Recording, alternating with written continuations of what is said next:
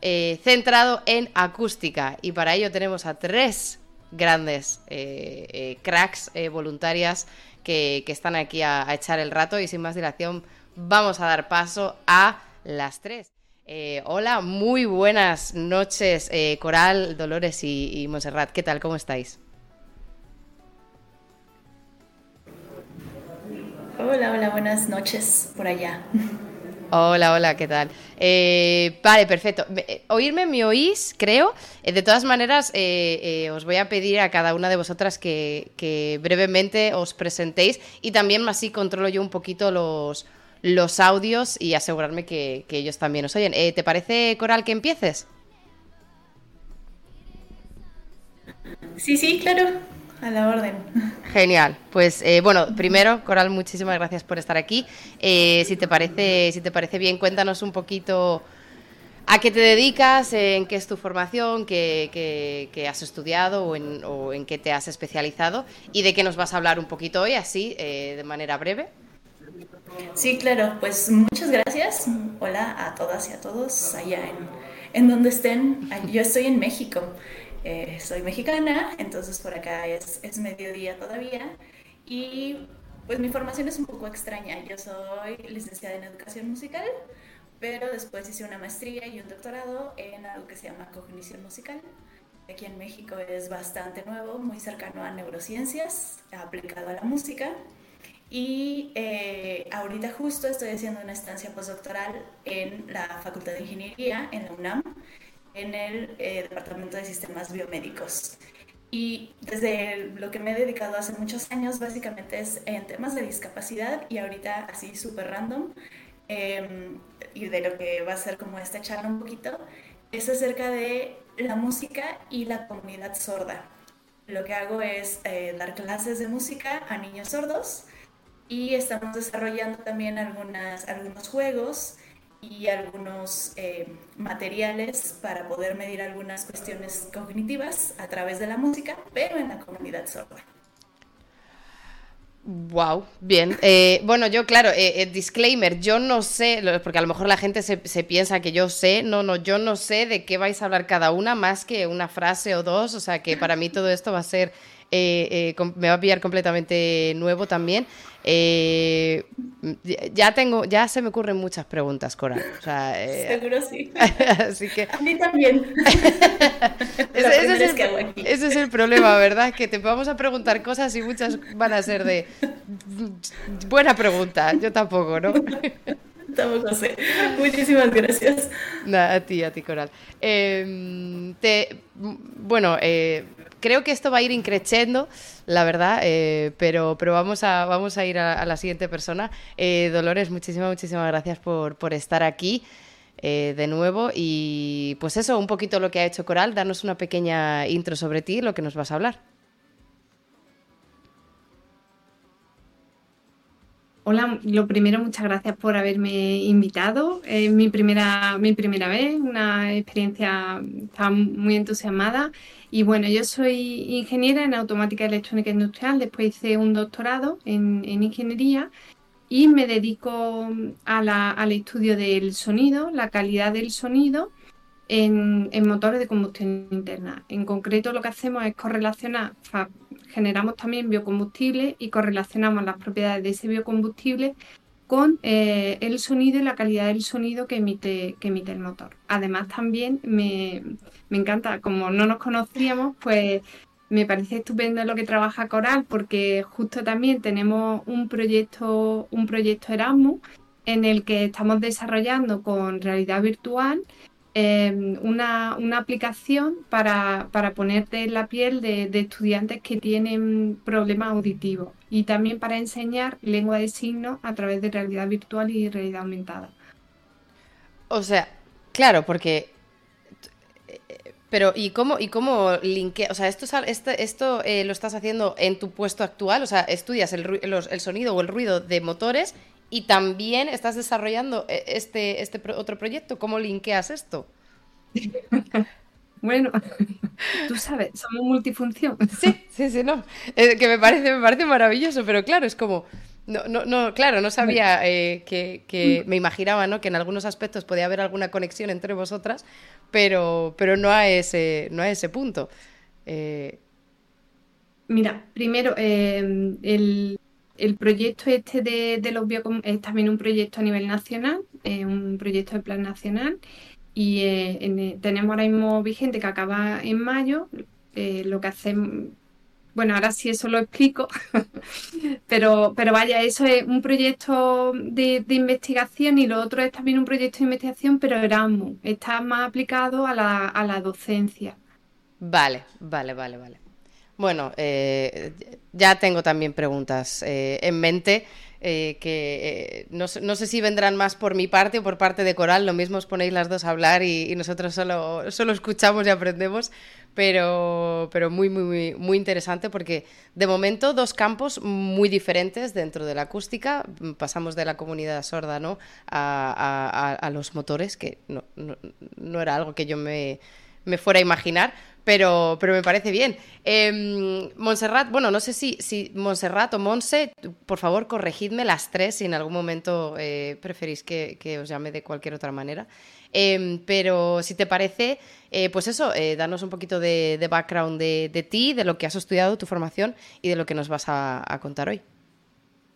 Sí, yo soy Montserrat. ¿Me escucháis bien? Perfectamente. Yo estudié ingeniería industrial en Barcelona y después me fui a Francia para hacer una especialización en acústica musical.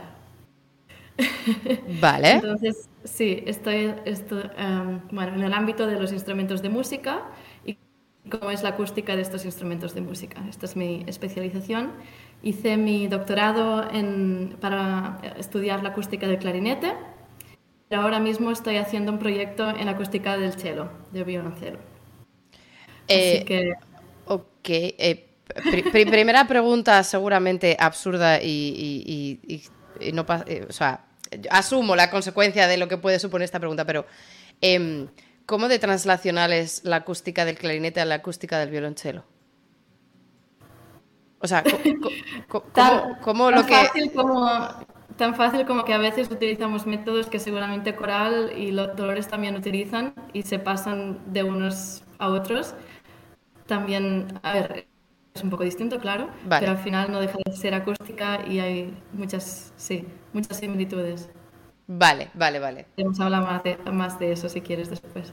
Vale, claro, porque, eh, claro, aunque estáis, eh, como, como, como, bien dices, eh, Monserrat, aunque estáis hablando en diferentes campos o en diferentes áreas, a lo mejor la metodología, los tests, las, la data, ¿no? Que a lo mejor generáis puede ser más o menos compartida, ¿no? O entendible, no sé hasta qué punto eh, si, una de vosotras mira la, data obtenida de un instrumento o de un motor o de un algo, puede interpretar y, no sé, y, aplicar una metodología de un campo a otro, no lo sé, supongo que, luego lo, iremos descubriendo poco a poco, pero, mm, pero me parece, eh, bueno, eh, muy interesante. Eh, tengo muchas preguntas. No habéis dicho nada y ya tengo muchas preguntas.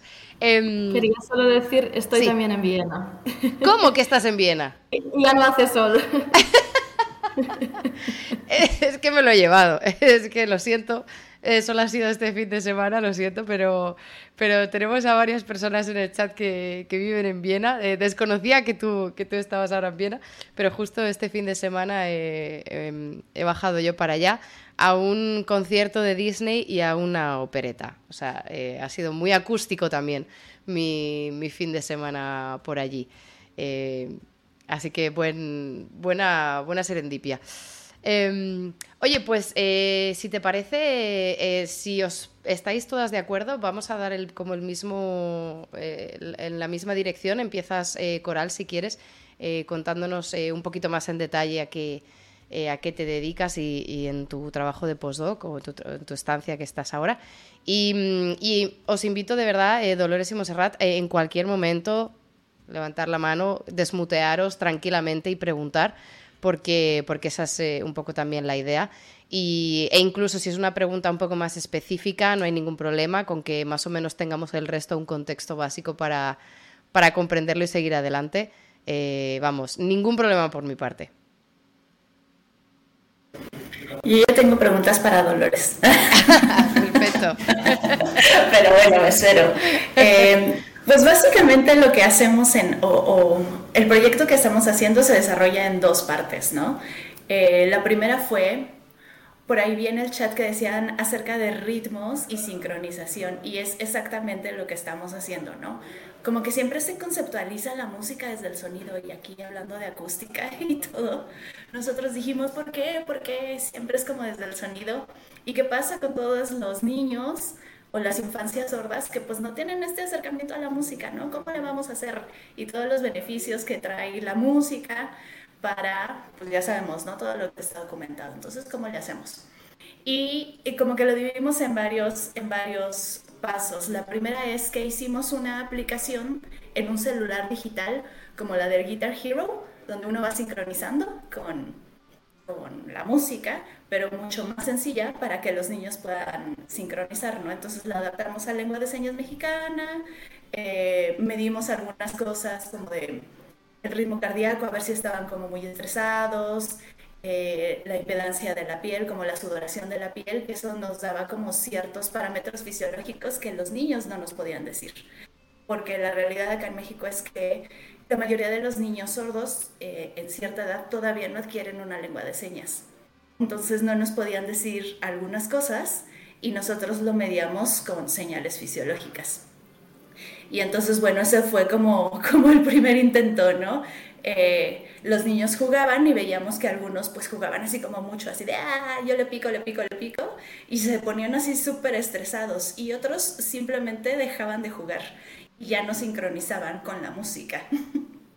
Eso era así como, como súper raro, porque además vimos que los niños que mejor jugaban eran los que más lengua de señas sabían. O sea, que eso nos dio... perdona, Coral. Eh, ya perdón, bueno, a ti ya, y a, las tres en general, porque voy, a ir interrumpiendo. Em, sí. Pero, pero, pero has dicho, porque has dicho que... Em, ay, hemos perdido a, a Montserrat de cámara. Ah, bueno, pero... Vale. Vale, vale. Que, o sea, no, no, hay ningún problema. Si necesitáis en cualquier momento apagar la cámara, eh, simplemente es que como estaba concentrada en, en lo que iba a preguntar, me ha me ha despistado un poquito, pero no hay ningún problema. Em, estaba pensando, eh, estaba pensando, Coral, porque has dicho que, no todos aprenden la lengua de signos. Así es. Pero entonces, y pero depende de la edad, depende de su situación eh, socioeconómica, cultural, familiar, porque si dices que los que más sincronizaban eran los que más lengua de signos sabían, Em, claro, no, era una, no era una cuestión independiente, estaba condicionado, no sé si simplemente por el hecho, simplemente por el hecho de saber lengua de signo o por otros factores culturales y también sociales que quizás puedan tener. No sé cómo es en España, he hablado con algunas psicólogas de España y creo que la cosa que influye mucho en que adquieran una lengua eh, de signos o de señas acá en México es que a veces es el único sordo en una familia oyente. Entonces, eh, pues se comunican oralmente. Generalmente la familia no aprende la lengua de signos, sino que los niños empiezan nada más a señalar o a gesticular para poder comunicarse en la familia. Y hasta que entran en una escuela de sordos, entonces pueden ir sistematizando el, lenguaje. Entonces, aunque entre, a veces entran de 8, de 9 o de 10 años a la escuela, entonces todo ese periodo no tuvieron un, lenguaje visogestual, ¿no? una lengua materna. Nada más era como señalando. Entonces lo que relacionamos mucho es que el saber, y esto creo que hasta parece ser un poco lógico, el poder saber un lenguaje también les da pautas de cómo jugar. O sea, las lógicas de los juegos. Y pues eso no lo sabíamos, ¿no? Hasta que, hasta que pusimos a los peques a jugar. Como que no les interesaba, era así de, ah, pues yo no sé lo que me está diciendo, entonces me súper estreso, entonces ya no juego. Entonces claro. como que nos dio esta cosa, ¿no? Y durante ese trayecto, pues hicimos un pre y un post. Entonces en el, en el Inter diseñamos clases de música basadas en ritmo y en sincronización y dábamos clases de música a los niños. Entonces ellos iban siguiendo como las cosas musicales, iban aplaudiendo, iban sincronizando como para ir mejorando estos procesos. Y ahorita estamos en la otra etapa de volver a tomarles y va con, con Dolores porque también estamos haciendo un juego de realidad virtual basado en música eh, con avatares eh, de lengua de señas, pues para que puedan estar totalmente inmersos. Eso es básicamente lo que, estamos haciendo. Eh, me parece fascinante porque, claro, em, hay un montón de elementos eh, eh, que completamente desconozco porque no los tengo, em, no, me he enfrentado a esos elementos en mi, bueno, en investigación obviamente no porque no, no, me dedico a ello, pero tampoco en mi, en mi día a día porque en mi círculo no tengo em, ninguna persona muy cercana de, de, comunidad sorda. Entonces, claro, son cosas que no, que no necesariamente caes en ellas, sino te las presentas así tan, tan de, golpe. Pero me interesa un poco mm, la metodología que, que, habéis desarrollado o que, o que, habéis utilizado, porque has dicho que es como un Guitar Hero, pero, pero em, eh, me, interesa también un poco qué recursos musicales hay dentro, ¿no? Eh, cómo de eh, amplio es, cómo de diverso es, o cómo de simplificado en, en, los test, ¿no? En la, en la metodología, y luego también en este curso de música que en estos cursos musicales que les, que les estáis ofreciendo o que les estáis eh, dando. Sí, justo pensábamos esto, ¿no? ¿Qué, ¿Qué, música les tenemos que poner a los niños para que sea fácil? O sea, pues sabemos que hay como esta privación eh, de toda la cuestión auditiva, porque los niños que teníamos ninguno tenía implante coclear, todos eran sordos profundos o eran hipoacúsicos, no tenían ayudas, eh, ayudas auditivas. Entonces, em, pues pensábamos, ¿no? ¿Cuál es como lo que sea un patrón visual que sea muy continuo y que tenga que ver con la música, ¿no? Entonces escogimos por ahí, una de las canciones es Estrellita. Estrellita, ¿dónde estás? Porque es muy continua y es muy igual. Entonces los niños casi que tenían nada más que ir como tapeando lo mismo si encontraban la lógica de la canción. Y de ahí como que íbamos subiendo un poquito la complejidad. Nada más usamos tres canciones y otras eh, arroz con leche y naranja dulce. ¿Esos son títulos de canciones? Son títulos de canciones, ah, vale. Eh, como de canciones mexicanas, ajá. Vale, vale. De, comida. claro, era como arroz y naranja dulce, es como, no, no, sé si son reglas eh, secretas que no entiendo los conceptos. Em, arroz con leche me quiero casar, dicen en el chat. arroz con leche me quiero casar. Que también es muy igual, ¿no? O sea, la, la, estructura musical es muy similar en toda la canción. Toda se repite. Entonces, justo teníamos que encontrar esas lógicas musicales, visuales para los niños y, e irlas integrando. Em, y ya se me olvidó la otra. Eh, eh, en el curso, esas son las canciones que utilizasteis para el test y, en el curso, ¿qué, cubríais o, qué hacíais? En el curso, básicamente, es que eh, somos todo un grupo que estamos trabajando aquí, que tenemos un colega que es músico y es brasileño, entonces junto con él íbamos haciendo muchas cosas rítmicas. Eh, mucho de percusión corporal, ¿no? Como para la vibración, para que sintieran corporalmente todo esto. Nada ahorita todavía melódico o armónico, o sea, nada como de alturas y esto, sino todo rítmico y que fuera como muy vivencial, pues para que los niños se apropiaran de, por ejemplo, del pulso. Nosotros sabemos del pulso y seguramente ah, eh, Dolores y Montserrat saben también y hablarán de esto, cuando escuchamos una canción movemos la cabecita, ¿no? O el piecito, como que seguimos el beat. Ajá. Los niños sordos no lo hacen, o sea, no tienen conceptualizado esto. Entonces lo que queríamos era que lo adquirieran primero, ¿no? Como a través de cosas visuales, a través de cosas digitales, que ellos pudieran eh, seguir el ritmo o el beat de algo y de manera espontánea, no nada más con la ayuda, sino que ellos lo generaran. Eh, y a partir de eso, pues ya ir estructurando ritmos así muy chiquitos o frases eh, que fueran repitiendo como compases rítmicos y mucho en cuestión de juego y mucho corporal. Así estructuramos las clases y también hacíamos canciones en señas. se las dábamos a otras eh, amigas o amigos sordos. Ellos lo pasaban a lengua de señas y entonces ya grabábamos y ellos y los niños lo iban imitando e iban cantando junto con ellos. Pero yo, tengo una pregunta em, con el tema del beat, ¿no? El tema del tan, tan, tan, tan, tan. Porque, claro, eh, eh, mi primera intuición es pensar que, que, esto es algo puramente auditivo, ¿no? O sea, tú generas un beat puramente auditivo, eh, pero en este caso tiene que tener un componente visual o un componente de tacto, ¿no? Propio. Con, o sea, pero, pero entonces si eso es una capacidad que se puede aprender o que se puede adquirir o que se puede entrenar o que se puede desarrollar. O sea, eh, en un, yo sin escuchar, al ver una, una canción, al ver una partitura, ¿podría hacer el beat o, cómo, o qué limitaciones tiene o cómo es de diferente? Eh, eh Muchas dudas. Es súper interesante porque nosotros los humanos tenemos una cosa que se llama entrainment, que es la oscilación neural como que las neuronas se van sincronizando al beat.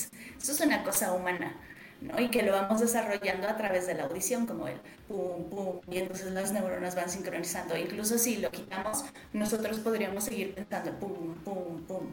Entonces, ese mismo estímulo lo queremos simular con ayudas visuales o con ayudas vibrotáctiles, para que el cerebro vaya como aprendiendo a sincronizar estas, vaya organizando y vaya aprendiendo a sincronizar eh, estos disparos neurales a través de, la visión o, de, de, lo vibrotáctil, porque al final de cuentas son cosas plásticas, ¿no? Que se van como desarrollando ahí en el cerebro como la reconfiguración. Entonces sí se puede hacer, eh, no más que hay que ser insistentes. Qué, qué, interesante, claro. ¿no? Mm, me parece flipante. Tenemos a, bueno, tenemos varios músicos profesionales en el chat. qué miedo. Qué miedo. No, no, no, eh, eh, está guay porque yo, yo voy leyendo, eh, pregunta Mark, no sé si estáis leyendo el chat. Em, yo, yo, estoy leyendo el chat, Mark, de, de, vez en cuando voy echando el riojillo. Dice, hay una percusionista escocesa profesional sorda. que yo obviamente desconozco, y también apunta que mm, la pulsación, o sea, dice, de pequeño entendí lo que era la pulsación gracias a un estímulo visual de un metrónomo digital. Entonces, claro, entiendo que esto es un recurso que, que se puede eh, adquirir o perfeccionar o, practicar eh, eh, visualmente, cosa que yo no, claro, no, no, no sabía, me parece flipante. Em, no sé, no sé en qué estadio tienes, estás ahora mismo, porque habías dicho que les habías analizado a, estos peques con estos test antes de este curso musical y que, y que luego también ibais a hacer otra serie de test después. Em, no sé si ya estás en el, en el punto en el de recoger la data eh, post eh, o si eh, puedes compartir algo con, nosotros, porque en el punto baseline decías que las, los niños que más dominaban o mejor tenían la lengua de signos, más sincronizaban o más utilizaban esta aplicación. Em, ¿Has podido observar que esto mejora en todos los peques o mejora al después del curso más en estos o al revés, menos en los que más en los que tenían esa deficiencia? Sí, eh, de hecho sí hemos analizado como el post y por supuesto que además de las clases de música ya estaban inmersos en una escuela donde les estaban enseñando lengua de señas, entonces lo iban adquiriendo a la par. Y sí hubo una mejora en los niños que no tenían nada de lengua de señas cuando entraron y en, el, en los niños ya después de, de los meses que lo hicimos. No es significativa, o sea, estadísticamente no es significativa, pero sí hay. Cualitativamente observamos que había una mejora, incluso en los niveles fisiológicos estaban menos estresados eh, por, por, hacer como el juego eh, y cuando les damos las indicaciones y todo eso, ¿no? Como que sí, eh, creo que un punto importante ahí que nosotros notamos fue estas lógicas de juego entendidas por por el contacto con otros niños primero, porque a veces también pues no hay con quién jugar cuando son muy pequeños y son los únicos, y eh, el contacto con la lengua de señas.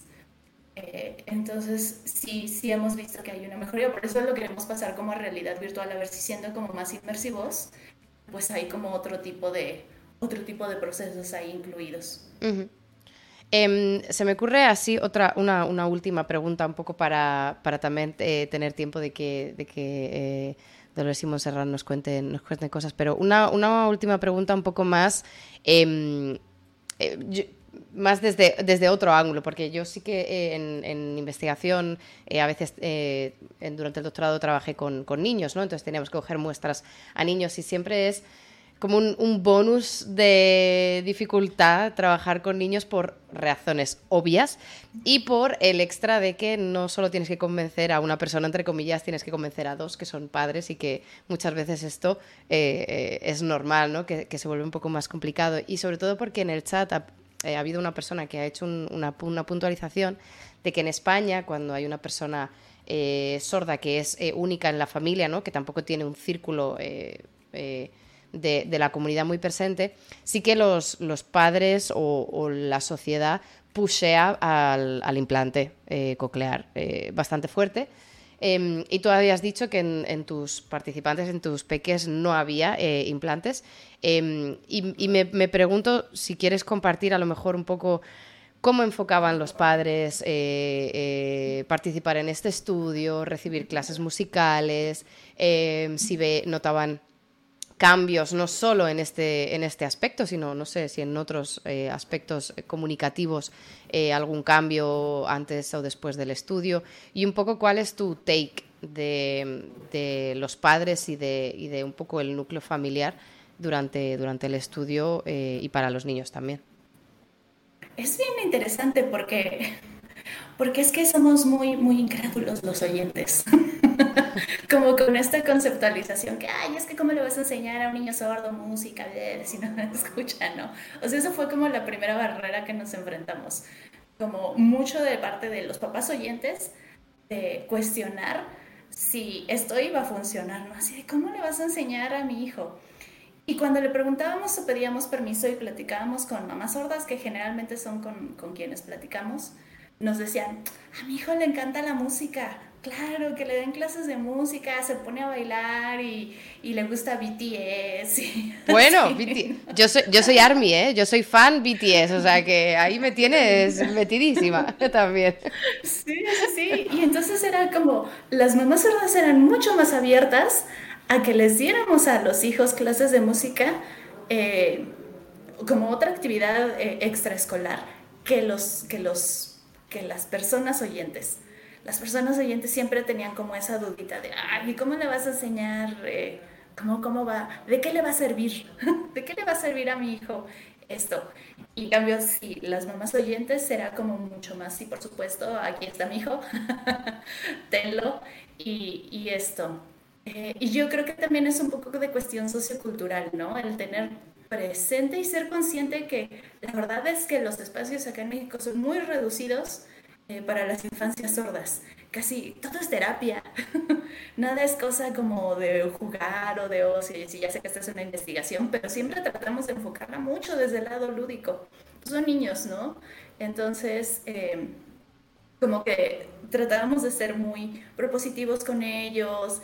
Eh, el, el, otro colega que trabaja conmigo, pues somos bastante fluidos en lengua de señas, entonces para nosotros no era como como que tener un intermediario, ¿no? Podíamos interactuar ahí con los, con los peques. Entonces, eh, si ahorita están más convencidas las mamás que sí pueden hacerlo, porque los niños iban y les cantaban, por ejemplo. Eh, les hacíamos los recursos, los recursos visuales, iban y les cantaban y entonces ya venían y nos pedían las canciones. Entonces sí, sí hubo como, como una parte bonita de eso. Como rompimos un poquito el, el mito de que la música sí se puede enseñar a los niños sordos. Qué guay. Oye, pues eh, bueno, eh, yo peco de oyente, peco de prejuicio de oyente, porque yo también me hubiera eh, planteado de, pues eso, la pregunta de, ok, ¿qué, qué, cosas, en qué aspectos pueden mejorar? quitando ¿no? todo el tema de aprendizaje, comunidad, con otros peques, que esos son obvias, pero que digamos que esos beneficios los podrías obtener con cualquier otra actividad, ¿no? Entonces, claro, sí, eh, que me saldría la pregunta de eh, en, qué, en qué puede resultar esto, así que... Eh, bueno, pues muchas gracias por responderla y por, y por darnos la, la, explicación y las evidencias. no sé si Dolores o, Monserrat queréis preguntar algo a, Coral de, de lo que nos ha contado, si tenéis alguna duda, si tenéis algún comentario eh, o alguna reflexión sobre lo que ha dicho, antes de movernos al siguiente tema.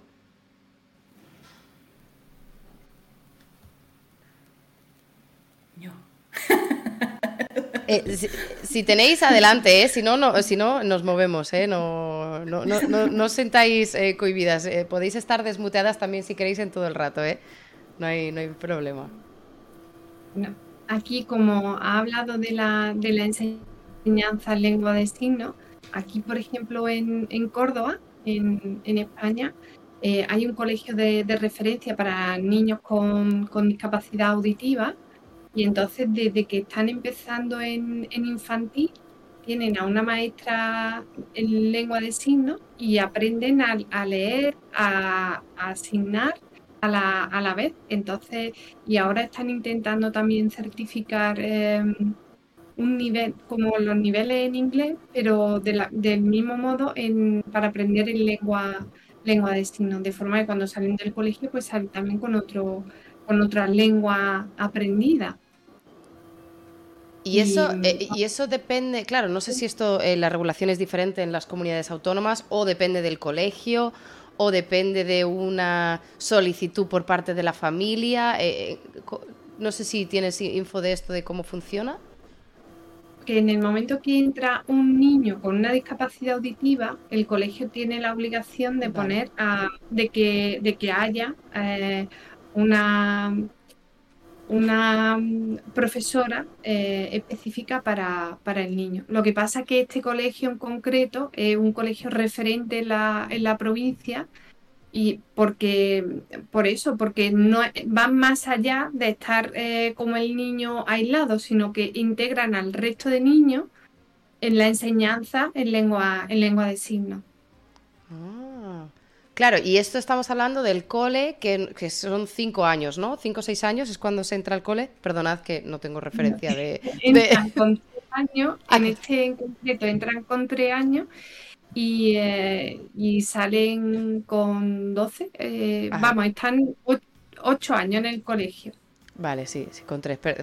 no tengo hijos. Ha, quedado muy claro que no, no, no controlo el sistema de, edades del cole. Vale, claro, con tres. Es que, claro, imagínate, Coral, ¿no? Si tú tenías a peques incluso que con ocho años no, no tenían apenas eh, aprendizaje de lengua de signos, imagínate, ¿no? El, el, la diferencia que puede haber.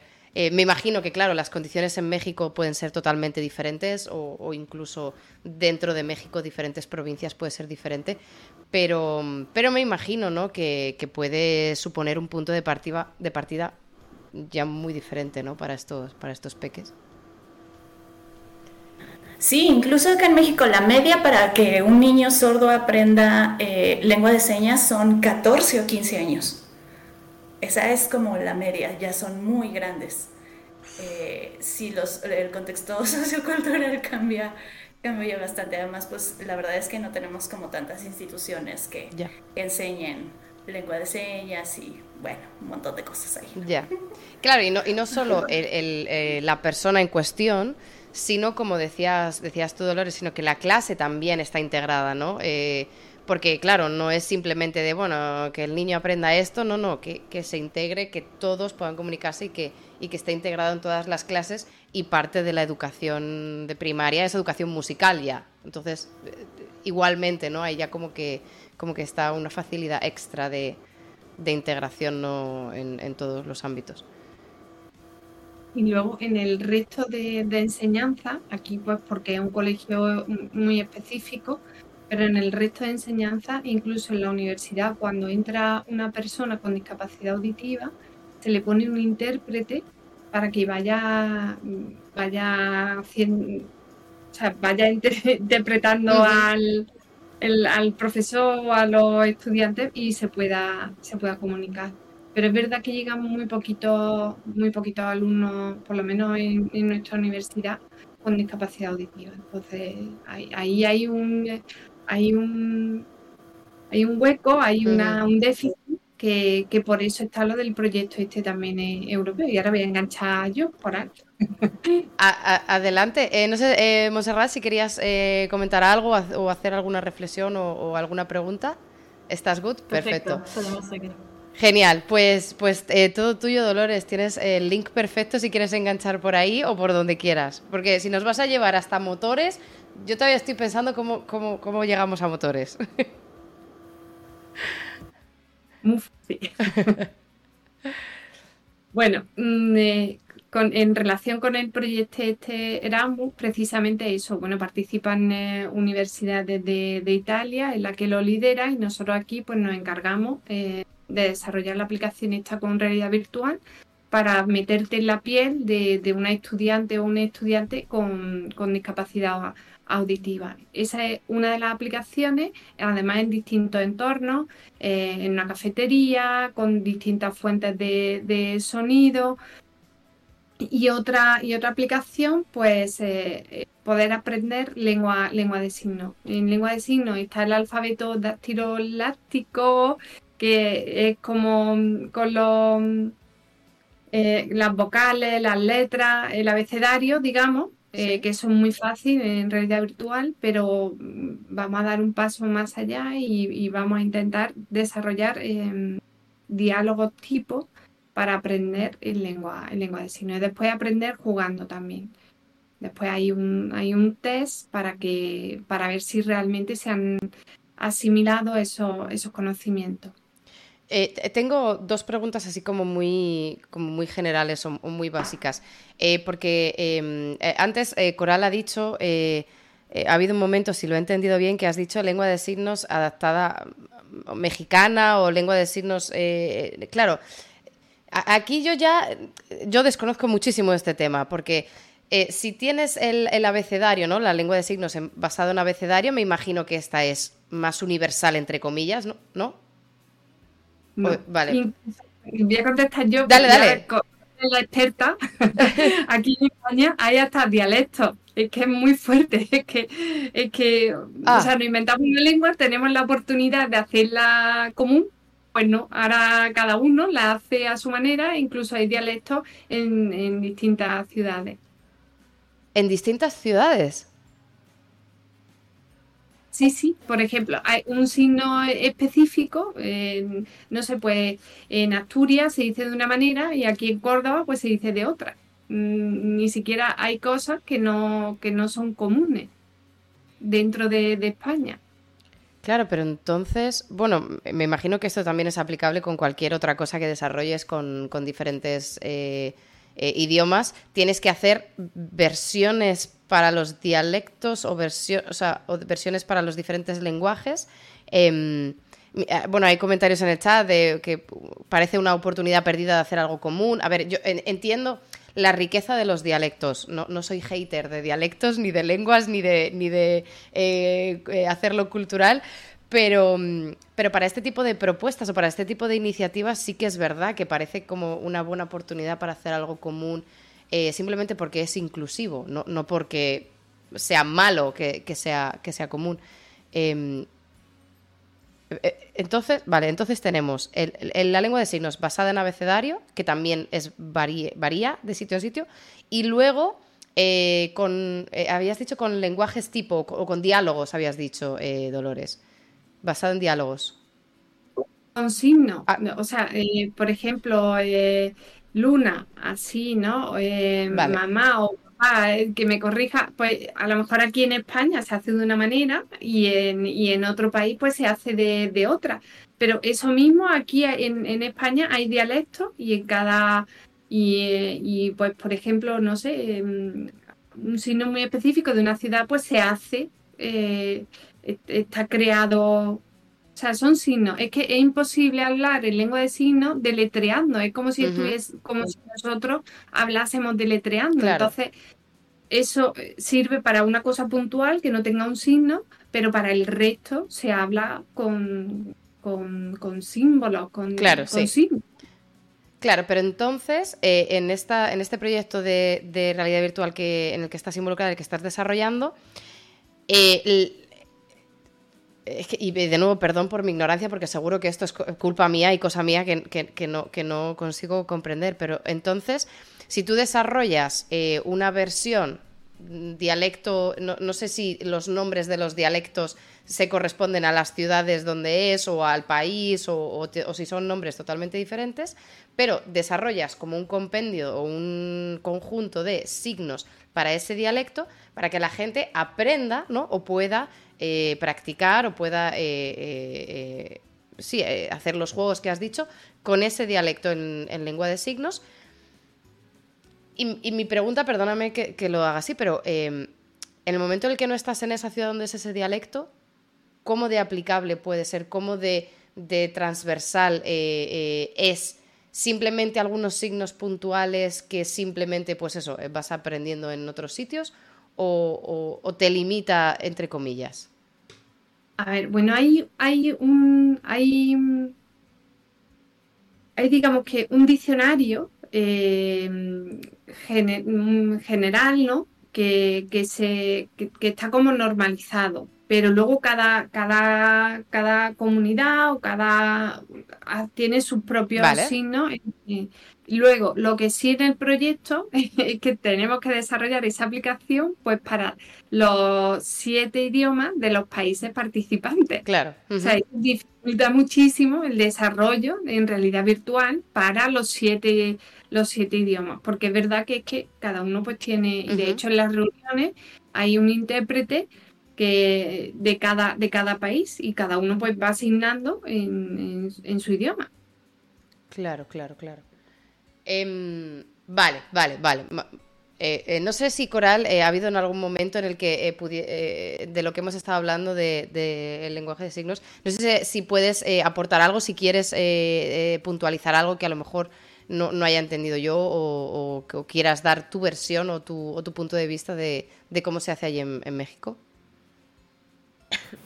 Sí, no, totalmente coincido con Dolores, porque acá en México también tenemos como la lengua de señas mexicana, pero hay partes en el país que, por ejemplo, hay lengua de señas maya, que, que se habla en la península, y hay otro tipo de lengua de señas que se habla en otro lado, ¿no? O sea, digamos que en todo México podemos eh, hablar acerca de lengua de señas mexicana, pero sí cada región tiene su particularidad. Y, también algo que se me hace súper importante e interesar, interesante es que, que se hace como una, una doble traducción, porque no es que estés hablando en español lo que estás diciendo en lengua de señas, son como dos idiomas distintos, son dos idiomas distintos, ¿no? Entonces hay que hacer como primero de español a lengua de señas y luego de lengua de señas lo que quieras decir, ¿no? Es como una doble, como una doble traducción, por ejemplo, en las, en las eh, canciones que le hacíamos a los niños, se las presentábamos a nuestros colaboradores sordos. Ellos nos, o sea, les decíamos como la letra en español, ellos nos la decían en, letra, en lengua de señas y luego de lengua de señas teníamos que hacer como otra eh, traducción para los niños que no sabían tanto lengua de señas y entonces meterle un poco de mímica y de gesticulación, ¿no? Entonces era como triple trabajo oh, para poder hacerlo, pero yo creo que es súper similar, ¿no? Allá como con el español, español de España, después a lengua de signos y ya a lo que haya que hacer. Entonces es como doble trabajo. Claro, claro, no, no, claro. Es que es, eh, porque eh, es verdad que cuando estabas diciendo, Dolores, de que eh, estaba como en la lista de, signos de, abecedario, digamos, ¿no? De, letras, y luego los signos que pueden variar y que pueden, y que pueden cambiar. Em, vale, y entonces, otra pregunta que tengo, Dolores, para esta, esta, este proyecto de realidad virtual que, que, estás desarrollando. A lo mejor, de nuevo, es una pregunta un poco, un poco absurda, pero ¿por qué habéis elegido la plataforma de realidad virtual? Eh, cuando a lo mejor podía haber sido simplemente digital, no, no realidad virtual, no, no ir un poco más allá, eh, que fuera una plataforma donde eh, esta lengua de signos la aprendes a base de vídeos y no tan, tan inmersiva. Pues muy buena pregunta. Eso nos ahorraría bastante, simplificaría mucho el proyecto. bueno, lo primero, hemos a ver, em, hemos elegido primero realidad virtual. La parte de realidad virtual es para meterte en la piel de una persona con discapacidad auditiva. Esa parte es fundamental, porque eso solo se consigue con realidad virtual. El meterte en la piel y, el, em, el, disminuirte esa capacidad de oír, el, eh, eh, eso solo con la realidad virtual y luego el resto Em, es verdad, la parte de, aprendizaje también estuvimos pensando hacerla, por ejemplo, con realidad aumentada. Pero, pero al final, ya que, ya que estamos metidos en realidad virtual, pues hemos seguido con esa tecnología. Y el, em, el device, o, sea, el aparato que, que, tenéis es uno que ya está desarrollado y vosotros estáis desarrollando, digamos, como la aplicación. O sea, utilizáis unas gafas de realidad virtual que ya existen, ¿no? Eh, me imagino que es eh, eh, las típicas, bueno, habrá, habrá diferentes modelos, pero gafa con casco, más o menos así integrado, ¿verdad? Una Oculus Quest de, esta que... yo tengo unas, unas Oculus Quest de esas y es verdad que yo probé la realidad virtual hace muchos años cuando todavía era regulinchi, pero ahora las, las MetaQuest 2, eso es espectacular. O sea, eh, no sé si, si eh, Coral y, y, habéis probado gafas de, realidad. Me imagino que tú, Dolores, sí, ¿no? Algo, eh, me imagino que habrás, habrás probado. Pero es, espectacular. La gente del chat también sé que hay gente que, las tiene o las ha probado, pero si no, totalmente recomendable porque es verdad, es lo que tú dices. Algo tan inmersivo, ¿no? Algo tan de ponerte en la piel es el, recurso que más se acerca sin lugar a dudas. Em, y, bueno, ¿habéis, em, ¿estáis todavía en proceso de desarrollo? ¿Habéis testeado ya o tenéis beta testers? ¿O, en qué estadio está, se encuentra este proyecto? Bueno, tiempo, eh, nos lo concedieron en noviembre. Ah. Lo que pasa es que sí hemos, estamos participando en otro y hemos hecho algo muy parecido, pero con estudiantes con dislexia. Entonces, de ahí el que arrastremos esa tecnología en realidad, en realidad virtual, porque ya lo hemos probado con estudiantes con dislexia y funciona, funciona perfectamente. Entonces, bueno, pero no la parte de aprendizaje, sino el meterte en la piel. Eh, y, y de nuevo, pregunta eh, absurda. Eh, ¿En qué escenario le planteas a una persona, o sea, eh, en qué escenario te pones en la piel de una persona con dislexia? ¿Cómo, cómo es el setup? ¿Cómo, cómo, cómo experimentas? Mira, queremos hacer un escenario de, de una clase de, una clase en la que llegue simplemente y pueda sentarse, pida sentarse o hagan un trabajo en grupo, que ahí es donde principalmente puede encontrar la dificultad, porque a lo mejor seguir una clase también estamos en proceso de, desarrollar otra aplicación para que sea fácil seguir al profesor mientras habla, pero el, el, entorno de comunicarte con, tu, con tus iguales, ¿no? O que llegue a una cafetería de, la universidad o de la facultad y, quiera pedir algo y, simplemente no puede. Vale, o sea que claro, pones, eh, como está enfocado a, estudiantes, ¿no? Eh, eh, pones estos contextos de clases, trabajos en grupos, y me imagino que del feedback que vosotros, claro, no solamente es desarrollar una aplicación para que alguien experimente cómo es ser disléxico por un día, que eso, bueno, pues tiene la, gracia justa, digamos, ¿no? Pero, eh, pero claro, me imagino que de ahí, ¿no? De, eh, ver qué cosas, ver en qué eh, elementos se puede presentar más dificultad, ¿no? De ahí vosotros podéis obtener la información para buscar soluciones, implementarlas en la app y ver si a lo mejor estos estudiantes mejoran o, o cómo, cuál es la idea. Exactamente, justo eso. Incluso también está pensada para que, el profesorado pueda probar también mm. la dificultad de que un estudiante a la hora de realizar un examen que tiene dislexia o que tiene una dificultad auditiva, que vea en sí mismo las dificultades que pueda, que pueda entrañar, ¿no? O sea, no se trata solo de conciencia a sus iguales, sino también al profesorado. Es que están pensados para, para eso también, ¿no? De que vea la dificultad de, de en el día a día de, tener un estudiante de, de esas características, ¿no? Con, esa, con esas dificultades. Claro, claro, claro.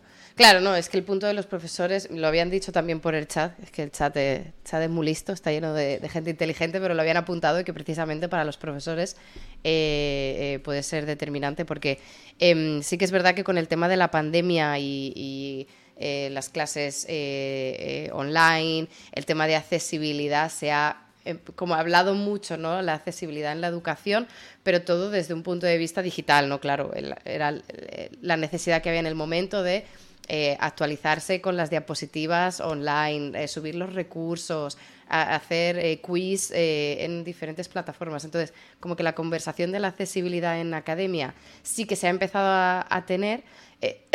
perdón, me ahogo. La emoción, me ahogo yo sola. Em, eh, sí que es verdad que eh, esta conversación parece como que se ha abierto, ¿no? De, eh, que los profesores y que, que, en la academia se adapte a, las necesidades del momento o las necesidades de los estudiantes. Y, no sé hasta qué punto en el tema de accesibilidad a, a, deficiencias auditivas o dislexias o cosas así, no sé hasta qué punto eso está integrado, aceptado se esfuerza la comunidad de profesores más o menos o tiene recursos la comunidad de profesores también para hacerle frente, ¿no? Porque soy consciente de que muchas veces es que tampoco tienen ni tiempo, ¿no? Para adaptar 8.000 formatos a, todos los estudiantes. Eh, ¿cómo, ves tú esto desde, desde tu punto de vista de, este desarrollo de aplicaciones, dislexia, eh, eh, discapacidades auditivas?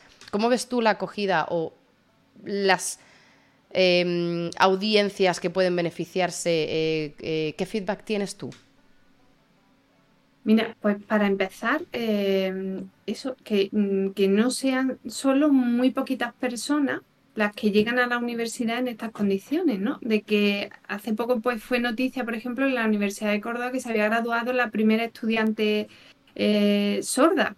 Lo que queremos es todo lo contrario, sino integrarlo aún, aún más y que, por ejemplo, en el caso de la, de la dislexia, eh, se diagnostican muy poquitos casos y entonces muchos de ellos son fracaso escolar. Y, y, a través de esto, pues mm, hay también otras aplicaciones pues, para detectar la...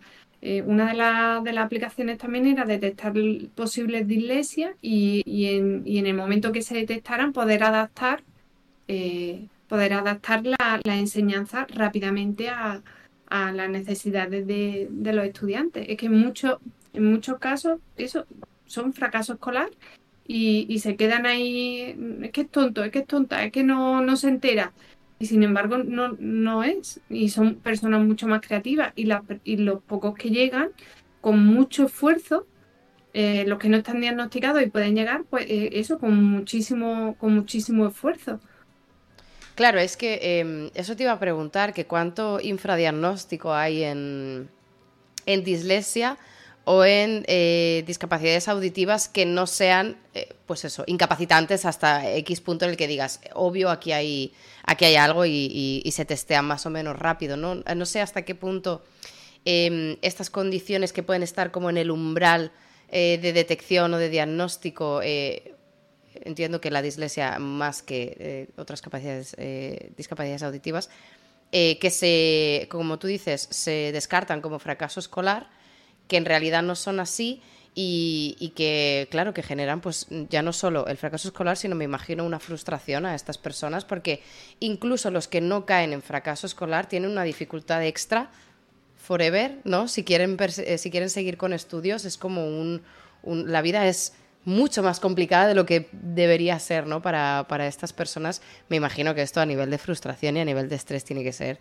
eh, exagerado. No sé si tú tienes en mente, Dolores, alguna cifra de estos de ratios de diagnósticos o infradiagnósticos en, en academia, o sea, en, escuelas.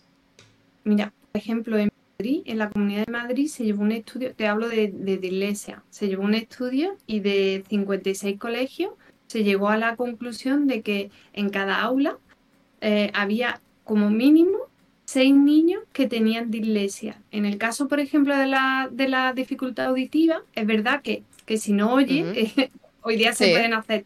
Esto Coral seguramente eh, sepa mucho más que yo, pero sí que es verdad que hay otitis, otitis media que, que, se forman por acumulación de moco, es muy frecuente en niños pequeños, y eso hace que también les dificulte mucho eh, el, o les retrase el, hablar porque no oyen bien. Y aprenden a hablar con una con cierta dificultad. Vamos, esto estoy hablando, yo soy ingeniera. Nada, un poco. Te, entendemos bien, o sea, no hay, no hay ningún problema. todo lo que, toda la información que se pueda. Y si hay alguien que sabe más, que nos corrija, tanto eh, cualquiera de vosotras como la gente del chat, eh, sin ningún problema, si hay algún matiz.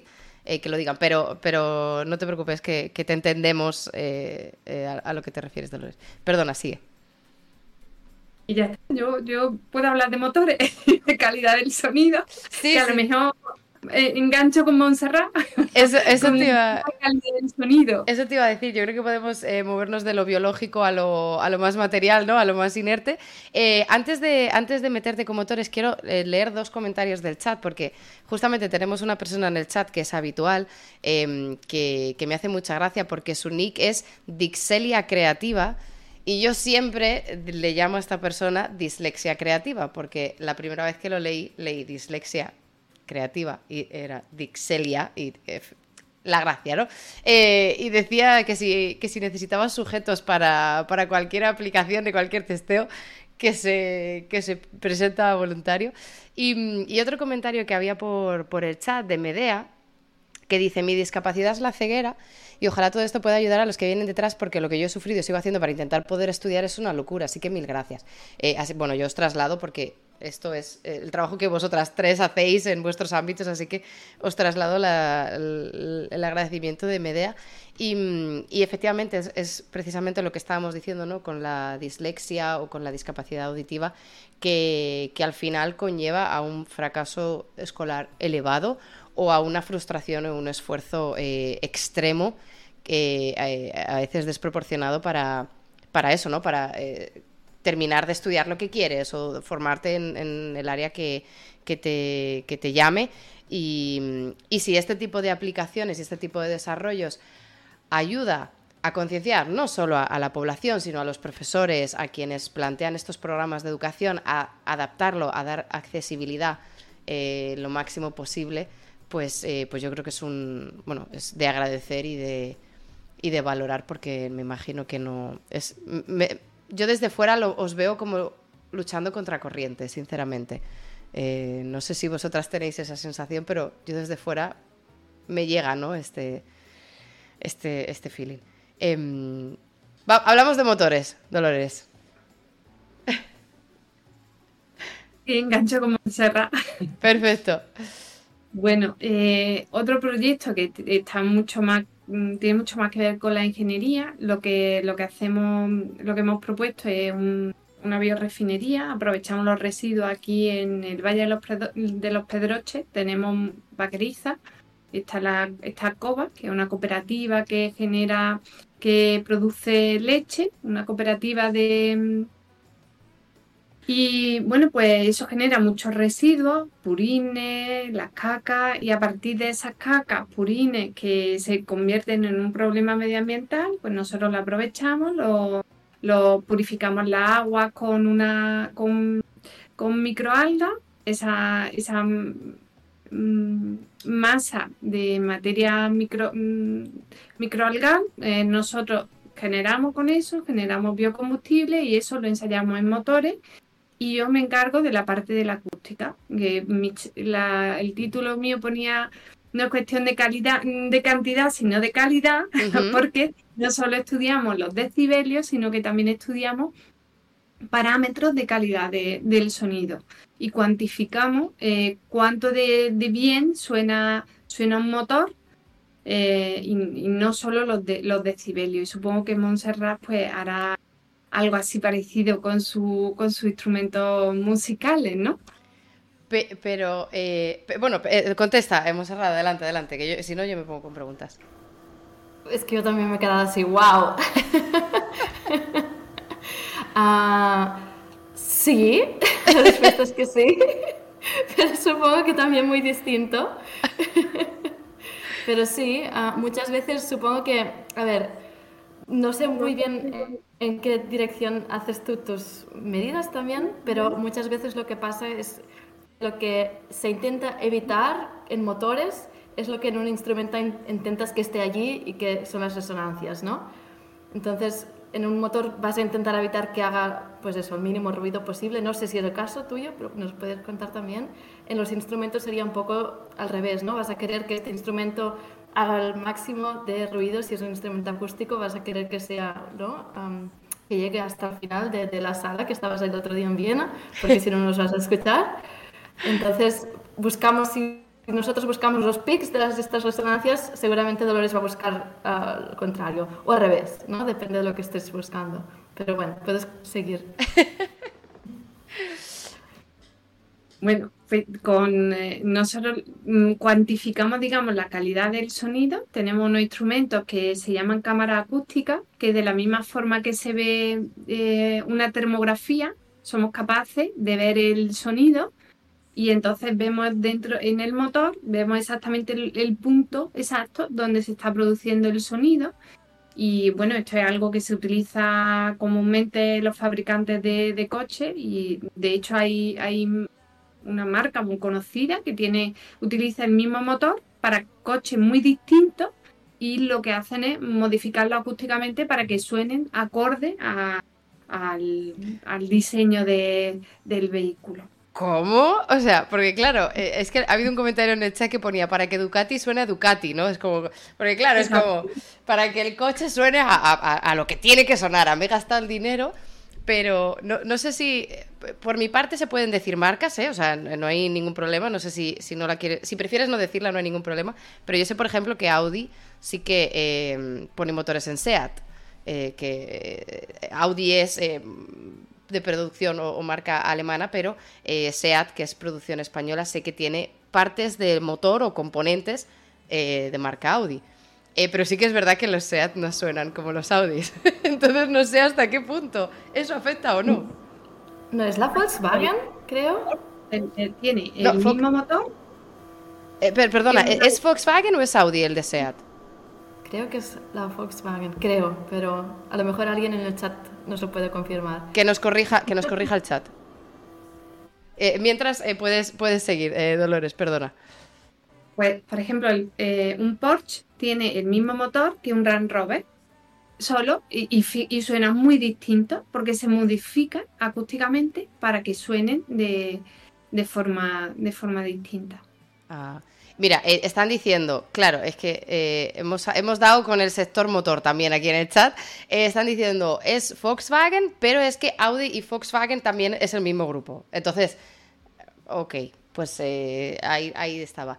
Claro, pero, pero, o sea, tú desconozco mucho cajas de o sea, resonancias, en qué punto del motor suena o no suena, que esto me imagino que que tendrá sus eh, componentes físicos y, de todo, que tenga sentido también de los materiales y todas estas cosas. Pero mi pregunta es, eh, no solo, porque decías, no solo controlar eh, los decibelios, sino la calidad, ¿no? las, las, las, las, frecuencias. ¿Hay un sonido de motor bonito? O sea, ¿qué es un, sonido de motor bonito? O sea, porque claro, yo un sonido bonito puede ser algo que esté entonado, ¿no? Una, una melodía, que estén dentro de la misma escala, que mm, lo que sea. Pero ¿qué define un sonido de motor de calidad? Mira, esto es lo que yo le enseño a mi alumno. Esto es lo que yo le enseño a mi alumno. La calidad, la calidad es una percepción. Que es, lo mismo un sonido que un ruido. Le pongo ACDC. ¿A quién le gusta? Ahí, está la percepción de cada uno.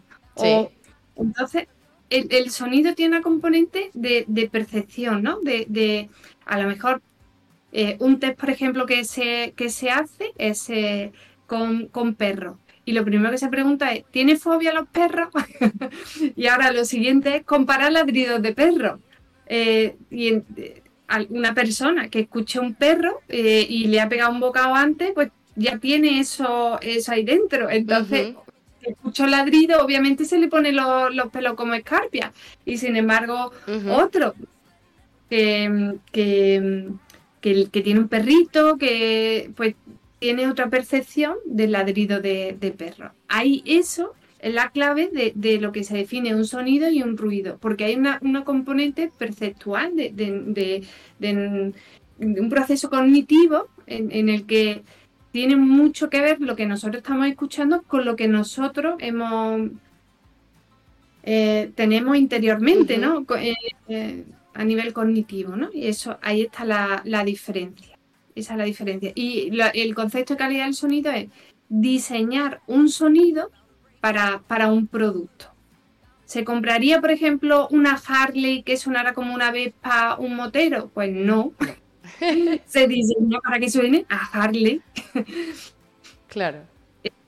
Ese, es el concepto. En, automóviles, pues se, utiliza muchísimo ese concepto, pero ya se está muy extendido a, cualquier producto que, os podéis imaginar, a un cepillo, un cepillo de dientes eléctrico pues te metería en la boca un cepillo de, eléctrico que sonara como una sierra.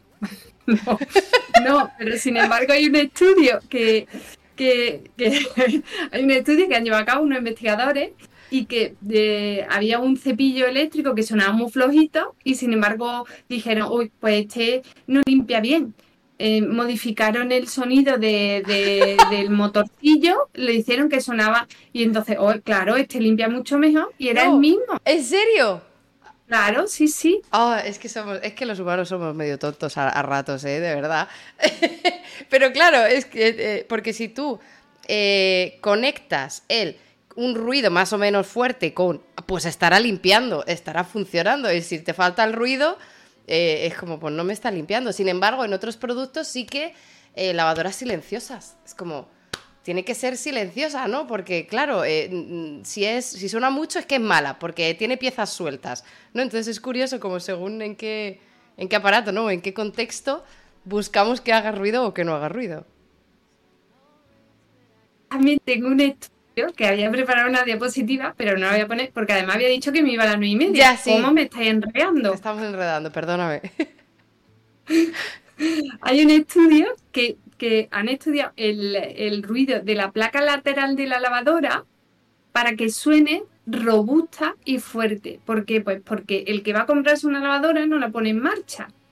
Lo que hace es tocar la chapa lateral a lo mejor le da un golpecito, como han observado que es lo que hace la gente, pues dicen, vamos a diseñar ese sonido de la tapa lateral para que cuando la gente mm, toque la lavadora le transmita que esa lavadora es, buena. Esa, eso te... ¿En serio? Pues sí. Eso me está pareciendo flipante, o sea, es que me parece flipante las aplicaciones de los diseños para los ruidos. Claro, dicen, ya está todo pensado. Sí, sí, sí.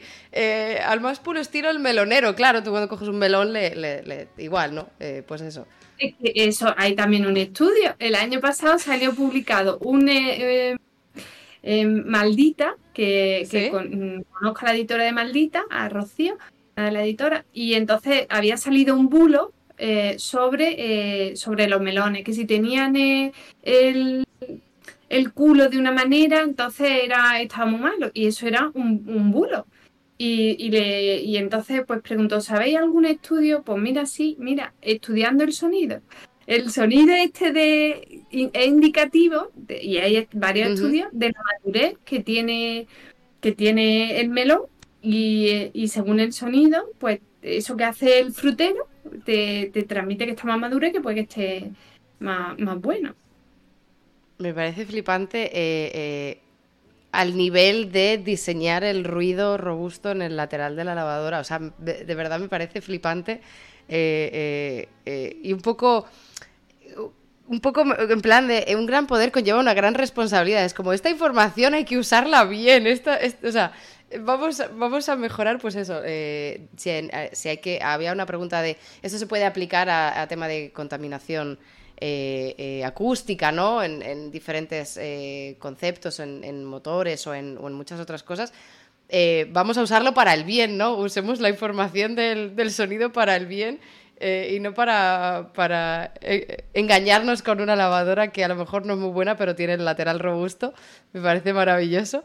Em, pero entonces, vale, eh, y, otra pregunta, que tampoco te quiero entretener mucho, eh, Dolores, pero una pregunta. Tú cuando eh, em, tienes, analizas un modelo de, motor, por ejemplo, ¿no? O cualquier otra cosa, y tú extraes una información, ¿no? decibelios, me imagino, frecuencias, diferentes gráficas. Tú puedes, o sea, tú desarrollas un patrón específico para cada uno de los motores o, tienes como un patrón estándar al que tú quieres ajustar eh, el sonido que genera? ¿En qué se basa esos, esos patrones? ¿En qué se basa? Eh, ¿Cómo definís qué es una calidad buena o qué es una calidad mala? Así un poco en general. Bueno, em, hay varios parámetros, ¿no? Varios. Primero, eh, hay dos formas de determinar la calidad del sonido. Primero, un juicio de persona eh, em, y se ponen para evaluar por pares. Y, así es como, por ejemplo, pues se diseña un ruido de una lavadora, el ruido de la puerta del coche, que también se diseña.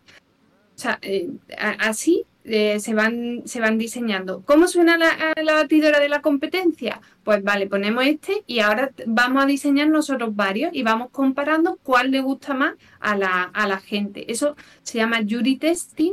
Y luego, eh, y luego también hay una, esos son, parámetros subjetivos porque se hacen con test y luego están también los parámetros objetivos, que uno de ellos lo ha dicho Montserrat, que era el pitch, eh, y luego hay otros lowness, eh, roundness, eh, sharpness, que son distintos parámetros que miden características del sonido.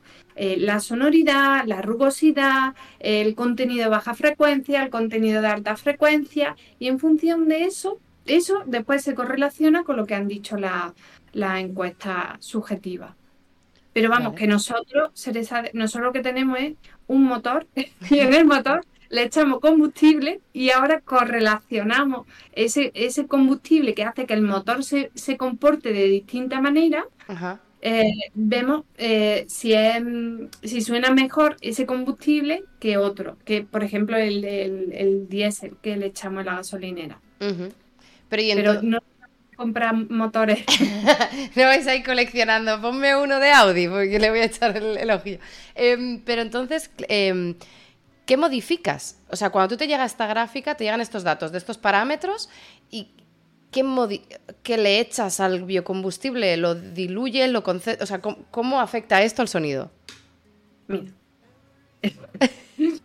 Pues, por ejemplo, hay un parámetro del combustible que se llama el número de cetano o la, o la viscosidad, esos dos parámetros son muy determinantes. Pues, ¿Por qué? Pues porque hacen que, aumente el tiempo de ignición y aumente también la presión, aumente o disminuya eh, la presión en el cilindro. Si aumenta mucho la presión en el cilindro, eso quiere decir que el, después el motor va a sonar eh, mucho más, va a haber mayor sonido. Vale. Y eso, básicamente eso. Eh, esas propiedades, se analizan las propiedades del biocombustible y ya casi, casi, casi, sabiendo esas propiedades, vamos a saber si va a sonar mejor que el gasóleo o, va a sonar peor. Pero nosotros lo que hacemos es comprobarlo. Claro. Ah, claro, porque claro, tienes procesos de combustión y claro, y eso condiciona eh, eh, las partes, ¿no? O, los, la parte más mecánica, ¿no? del motor. Exactamente. Ah. Pero y luego no también condiciona dónde va a estar ese motor, en plan, no hay resonancias luego externas que no solo dependen del combustible. Totalmente. es muy complejo esto, ¿o me lo parece? Esa, es otra parte, pero nosotros nos quedamos ahí. Nosotros nos quedamos ahí en nuestro, en nuestro banco, que tenemos nuestro banco de ensayo, le echamos eh, combustible, como harían en la película de Regreso al Futuro, que le echa una lata de cerveza, pues nosotros nos echamos la lata de cerveza, le echamos lo que hemos fabricado y después lo ensayamos. Claro, vale, vale, vale, vale. Y, me imagino que o sea, la aplicación eh, un poco más obvia o más directa de, pues eso, eh, eh, mejorar en la, calidad del sonido de, estos motores, pero ¿qué otra aplicación o, en, qué punto conectas con el desarrollo de estos motores o con la implementación de estos motores para ver las ventajas de utilizar estos biocombustibles o simplemente es una manera de evaluar que ya se están utilizando y ver simplemente un poco asegurar que la regulación o que entra en la regulación o cómo, dónde está la aplicación ahí con, los motores? Bueno, mira, primero, yo estoy muy cabreada con los, con los coches eléctricos. ¿Te imaginas? Claro. años estudiando motores de combustión interna y ahora los coches eléctricos silenciosos. Entonces, aquí. Pero, pero es que cuando empezaron a salir los primeros coches, estos ultra mega silenciosos, que muchos eran taxis, que no, no sé qué modelo era, pero había como muchos taxis silenciosos, la gente estaba muy indignada porque era como hostia, es que me va a atropellar, después estoy cruzando el paso de cebra y de pronto lo tengo aquí. No se le puede implementar el sonido ahí con un USB. metamos el sonido del combustible. Claro, claro, ahí, ahí estamos, en ese punto. Ahora después te contesto lo otro, pero estamos en ese punto en el que ya hay una normativa europea que te dice que, que todos los coches eléctricos por debajo de 30 kilómetros por hora tienen que hacer el mismo sonido que un motor de combustión interna. Claro. Mira, es que justo dicen en el chat, llamados mataciegos, y justo lo ha puesto Medea, que era la persona que ha dicho que tenía ceguera. Eh, eh, efectivamente. Entiendo, entiendo el, peligro, entiendo el riesgo, pero ¿eso es una regulación eh, europea, nacional o cómo...? Europea es que entró en vigor hace poco. Ajá. Y bueno, hace poco, en el 21, eh, daban como fecha, y entonces eso se le llama sistema ABAS, que todos los coches eléctricos tienen que tener esos sistemas de advertencia a los, a los peatones, precisamente porque es que había un montón de atropellos. Ahora lo siguiente es ponérselo a los patinetes eléctricos. Sí, oye, pues escúchame, ya que le vamos a meter eh, sonidos de motores a todas estas cosas eléctricas, diseñanos un, o sea, uno, uno guay, ¿no? Un sonido guay. Yo creo, ya que estamos, ya que podemos elegir uno que suene bien, uno que suene, yo que sé, a Ferrari calmado, no sé, un Ferrari tranquilico. Ahora, te digo, es que éramos pocos, éramos pocos y ahora vienen los, los, músicos, ¿sabes? Éramos pocos después que nos vamos al paro, porque ya no, hay, no quieren los motores de combustión interna y ahora que están los coches eléctricos y dicen, bueno, venga, os vamos a dejar que suene como los motores de combustión interna. Pero ahora vienen y BMW ficha al, al, músico de, al músico no, al, compositor de Blade Runner para que diseñe el sonido de los nuevos BMW eléctricos. esto ya es. Eh, eh, bueno, todos esos que diseñan sonidos eléctricos, no te preocupes que ahora los van a echar las IAS también. Así que, ala, que se busquen, que se busquen otras. Al final acabáis, de nuevo, eh, todos los que investigáis y estudiáis acústica, al final acabaréis redominando. Estoy, estoy confiada. Em, no sé, no sé si había. ah, que, que, cómo era un sonido bonito, ¿no? O no sé cuál era la otra pregunta que te había hecho que luego nos hemos ido con lo de los estos eléctricos. Ah, que qué aplicación, en plan, cuando tú sacas esta, esta data, em, esto luego tiene una aplicación para doctores, o para doctores, para motores, para regulación, eh, ¿cómo se conecta? Claro, mira, cualquier biocombustible, cualquier gasóleo que le estés echando a tu coche, ahora mismo tú vas y echas, ese ya tiene un porcentaje de biocombustible. Entonces, vamos a ver qué combustible es mejor, ¿no? para ese porcentaje y, y, aumentar el porcentaje de biocombustible que se le puede echar al, al, motor. Entonces estamos en ese punto de aumentar ese porcentaje y de obtenerlo a través de, de, desechos. Es que, em, es que nosotros cogemos la caca de las vacas, que es un, un producto ahí ya para que se convierte en un problema medioambiental y no y, fíjate que, ya estamos hablando que llegamos hasta las emisiones. O sea, que es un proceso muy largo. Todo esto no lo hago yo sola. Esto es un grupo de investigación y, obviamente pues cada uno se dedica a, hacer una, cosa. Eh, me parece súper, súper, súper interesante. Me, ha encantado el, el, girito, ¿no? La conexión. Eh, que cuando hemos empezado con Coral, ¿no? Hemos acabado, hemos acabado con motores. Eh, yo sé, yo sé que estamos pasada, bastante ya pasada la hora, así que en cualquier momento, si alguna se tiene que ir, no hay ningún problema, pero, pero yo voy a dar paso, si, me lo permitís, a, a Montserrat. Tú te tienes que ir, ¿verdad? Sí, ningún problema. Un beso, muchas gracias. Nada, muchas gracias, a ti, un placer tenerte. Em, pues es bastante... Em, eh, perdón, voy a configurar que tengo aquí la cámara ahora. Ahí estamos y voy a ajustar los, los nombres, pero em, si te parece, eh, después de hablar de aplicaciones de eh, eh, análisis de, de, sonidos y de ruidos a motores, que me ha parecido loquísimo, Eh, te, cedo el micro, Montserrat, para que nos cuentes un poquito a qué te dedicas. Y te digo que hay una persona en el chat que también estudia acústica percusiva, o no sé cómo ha dicho. Hay aquí una persona que, que está por ahí, sino que se pronuncie. y mientras tanto, cuéntanos. Yo voy a ajustar un poco el directo, que ahora que se ha ido Dolores, tengo que ajustar una cosilla, pero tú adelante.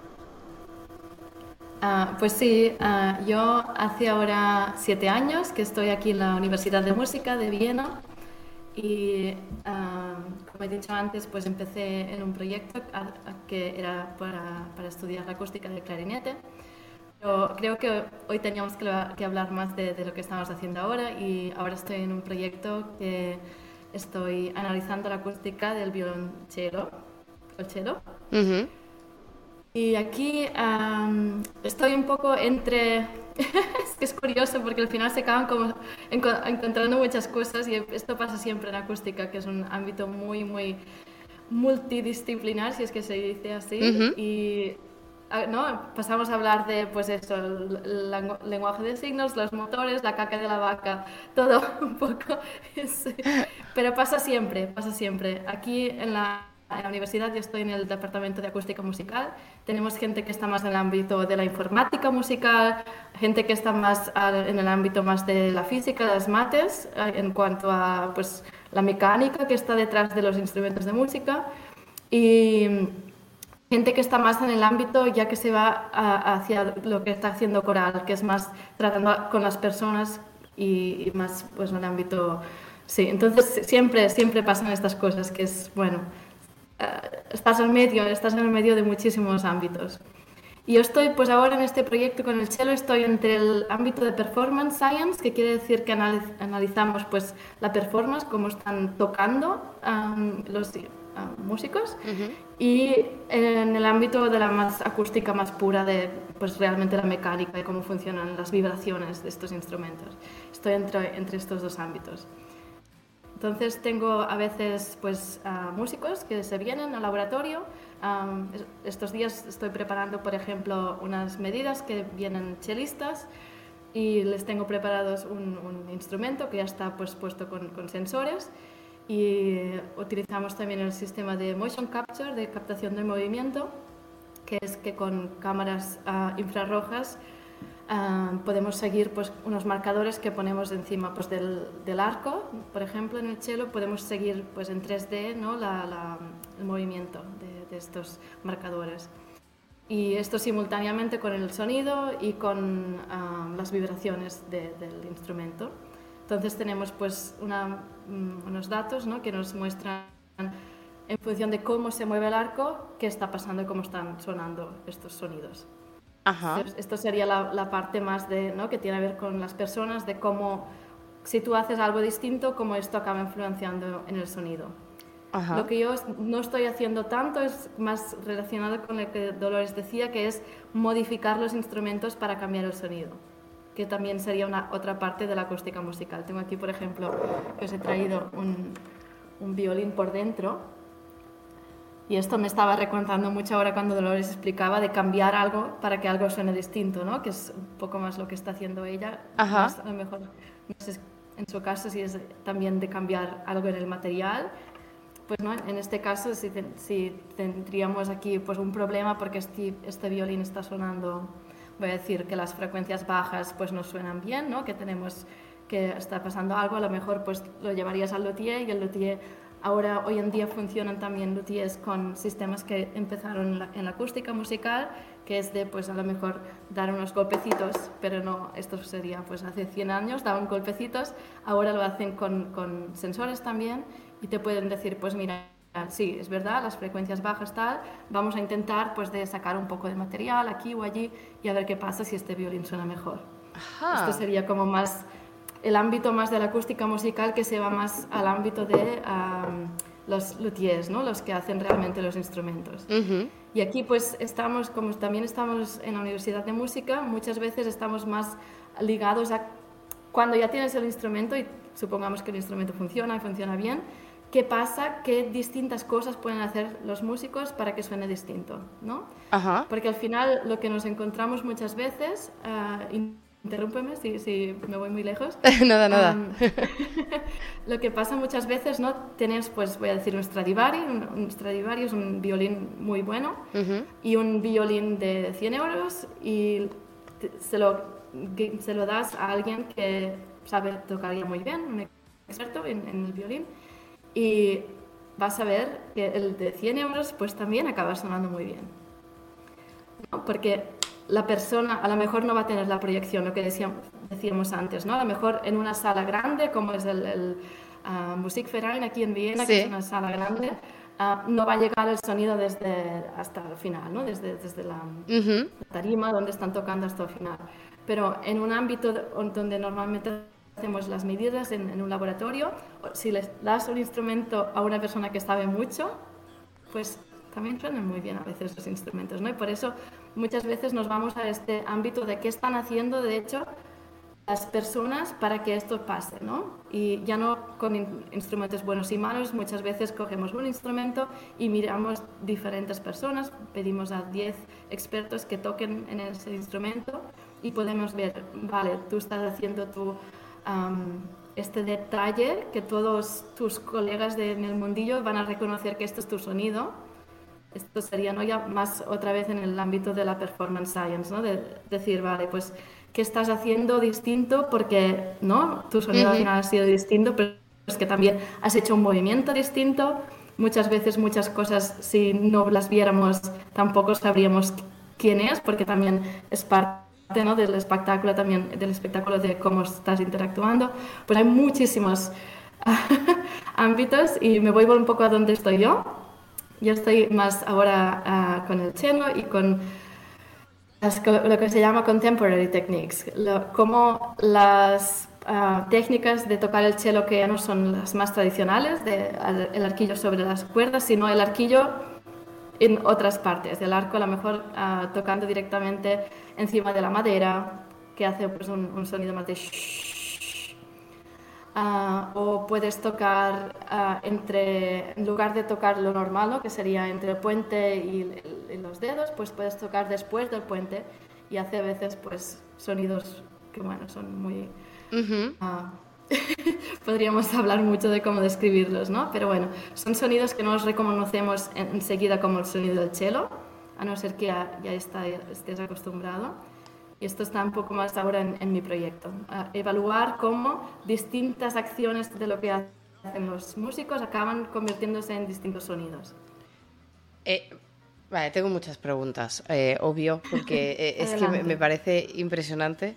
Em, pero antes de entrar a las preguntas, la persona que te he dicho que, que estudiaba algo parecido, algo parecido dice perceptiva, acústica perceptiva.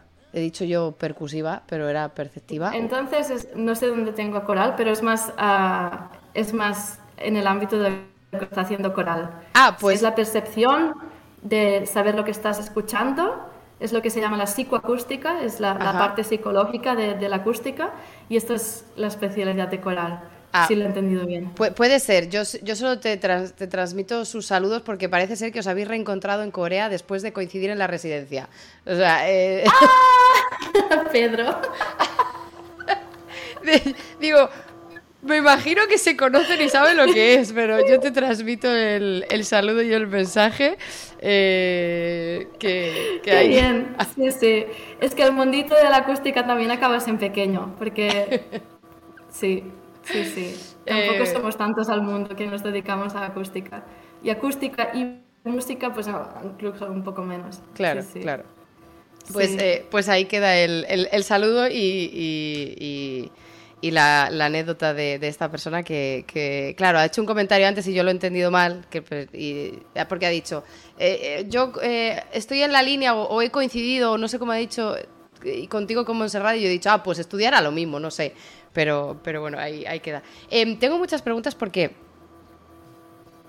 O sea, vamos a ver. De nuevo, preguntas eh, muy básicas y seguramente muy absurdas. Yo pensaba que... Porque cuando tú aprendes... Eh, eh, yo estoy recientemente aprendiendo a tocar el piano con un curso de Jaime Altozano. Voy muy despacio. Em, yo no tengo ninguna otra formación musical, nunca he dado nada de educación de nada, ni de solfeo, ni de absolutamente nada más que Titanic con la flauta dulce en el cole, es, toda mi recorrido musical acaba ahí. Em, pero para mí, eh, obviamente, hay algunos instrumentos que, que, como están acotados físicamente, no, yo toco una tecla y ya está, y toco esa tecla y no hay más. Y con los instrumentos de cuerda, siempre me, me resultaba muy difícil sacar dónde tienes, a qué altura tienes que poner la mano y la esta porque no hay trastes, no hay, claro, los instrumentos de cuerda no todos, pero eh, algunos instrumentos de cuerda no tienen trastes, no tienes referencias y, me parecía como muy subjetivo y yo al final, mm, claro, me imaginaba de, bueno, pues lo sacarás al final con oído, en plan de, pues eh, sabes que estás tocando la nota que tienes que tocar eh, y luego memoria muscular. Pero si tú ahora, claro, nos estás diciendo que, bueno, que hay como diferentes matices, que, según los movimientos o según las cosas que tú hagas, puedes eh, eh, que sea de una, de una calidad ¿no? o de una complejidad y otra, porque me imagino que la nota sigue siendo la misma, pero no, se, no suena igual. ¿Cómo puede ser que la nota sea la misma pero no suena igual? ¿Cómo es pues sí, aquí pues muy bien lo que has dicho, que al final los instrumentos que no tienen trastes, ¿no? Se acaban, la persona que está tocando tiene que escuchar la nota, cuando decimos la nota es la altura de esta nota, ¿no? Y es lo que nuestro cerebro identifica como es la nota que está sonando, pero la nota la pueden tocar muchos instrumentos. Tú escuchas una trompeta y un violín, identificas que son dos sonidos distintos, ¿no? Entonces, dentro de un instrumento solo no cambia tanto como entre trompeta y violín, pero sí que el el color de este sonido puede cambiar muchísimo en función de lo que la persona esté haciendo, en función del instrumento y también en función de, cómo lo estás, estés tratando. Por ejemplo, un ejemplo muy drástico, si tocas un pizzicato o si estás con la misma nota. Uh, perdona, perdona, no, sé qué es un pizzicato. Ah, vale, el pizzicato es cuando la persona que tiene el, el violín, a ver si con el violín con una cuerda que tengo aquí, pues sería hacer esto en lugar de tocar con el arco, vale. tocas como si el violín fuera una guitarra. Vale. entonces, esto sería el pizzicato. Es la misma nota que si utilizo el arco, porque escuchamos el re o la nota que sea, pero el, el, sonido es muy distinto, ¿no? Vale. Pues eso mismo puede pasar pues si cambias la posición donde el arquillo toca la cuerda, en función de si está más, más hacia el puente o más hacia el medio, pues cambia también el sonido. Sí.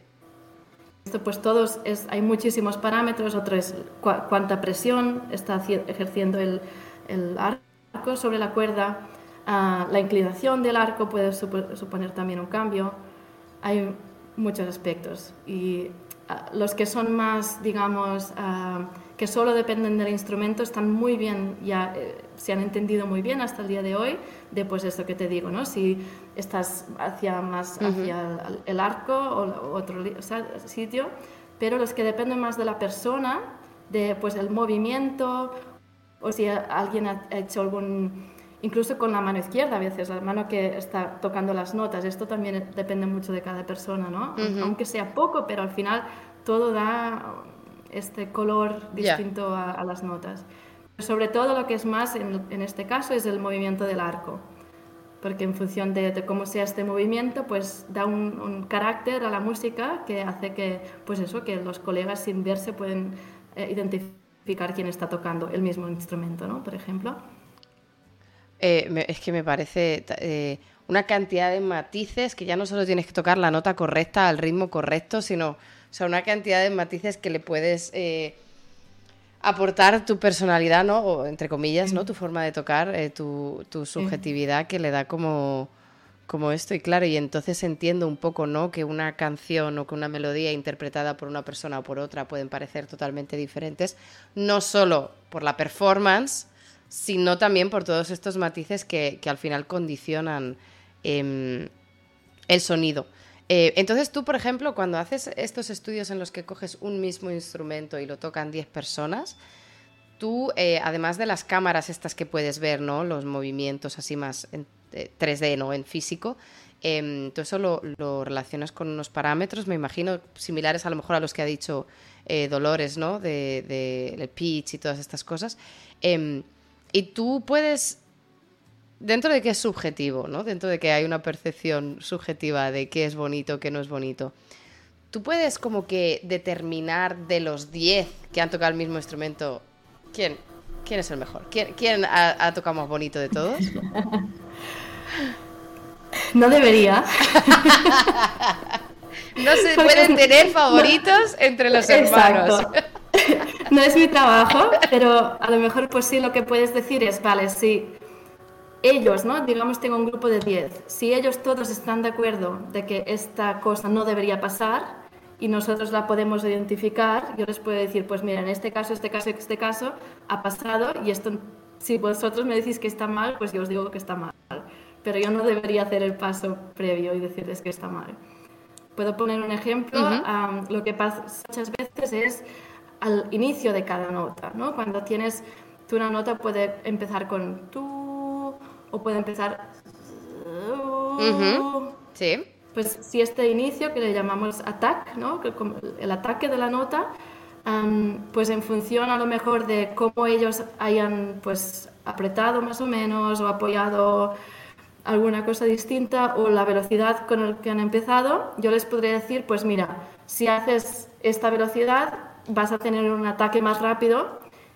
Si tú me dices que el ataque rápido es lo que quieres, yo te voy a decir que así va a salir mejor. Pero yo nunca les voy a decir, ¿me entiendes lo que digo? No les voy a decir... Exacto, porque al final, sí, no es, no es mi tarea como, como acústica de decirles esto estaba mal. Claro, y además en Viena, que ahí eh, eh, tiras una piedra y te salen 80 personas con formación musical eh, maravillosa, porque, claro, o sea, yo estuve este fin de semana en Viena. Pero yo viví en Viena ocho años, hace oh. antes, claro, o sea, coincidimos viviendo en Viena, porque si tú llevas siete, hemos coincidido temporalmente viviendo en Viena. Y, esto es una de las cosas que me, que me impactaba muchísimo, ¿no? Y es la, la educación musical quiero decir, es lógico, ¿no? Por la cultura musical que hay en la ciudad, pero em, todo el mundo, prácticamente todo el mundo ha recibido una educación musical bastante alta, lo que consideraríamos muy alta comparado con España, por ejemplo, no sé con, con México, pero em, el hecho de que todo el mundo sabe tocar al menos un instrumento, eh, no solo saber tocar un instrumento, sino eh, eh, creo que ahora ya no es obligatorio, no lo sé, pero sé que antes era obligatorio dar clases de vals, o sea, de bailar el vals en, diferentes estadios de la educación eh, primaria y secundaria. Em, obviamente es mucho más accesible ir a conciertos de música en directo. estás mucho más familiarizado con escuchar y tocar y, me imagino que eso también obviamente te genera un oído y una apreciación musical entonces, eh, no me extraña ¿no? que estés estudiando acústicas eh, en instrumentos en Viena, porque es como que la ciudad casi perfecta para hacerlo. Y, claro, ¿y qué, le vamos a decir yo, ¿no? Eh, o la gente que no, que no tenemos tal formación musical de si toca bonito o feo, pero si tienes estos parámetros, ¿no? O sea, si tú tienes eh, como que estos estándares que dice, pues mira, pues el ataque tiene que ser tal, las frecuencias bajas tienen que ser X, eh, no puede, o sea, esos son parámetros objetivos, ¿no? De si todos estamos de acuerdo que esta es la manera más bonita de tocar, pues este lo ha hecho mejor que el resto en este aspecto y, y, el otro, ¿no? Desde un punto de vista, eh, digamos, ¿no? Del parámetro objetivo. Sí, pero sí. Sí, sí, si lo miras así, sí, pero yo a mis participantes nunca les voy a decir obvio, tocado mal.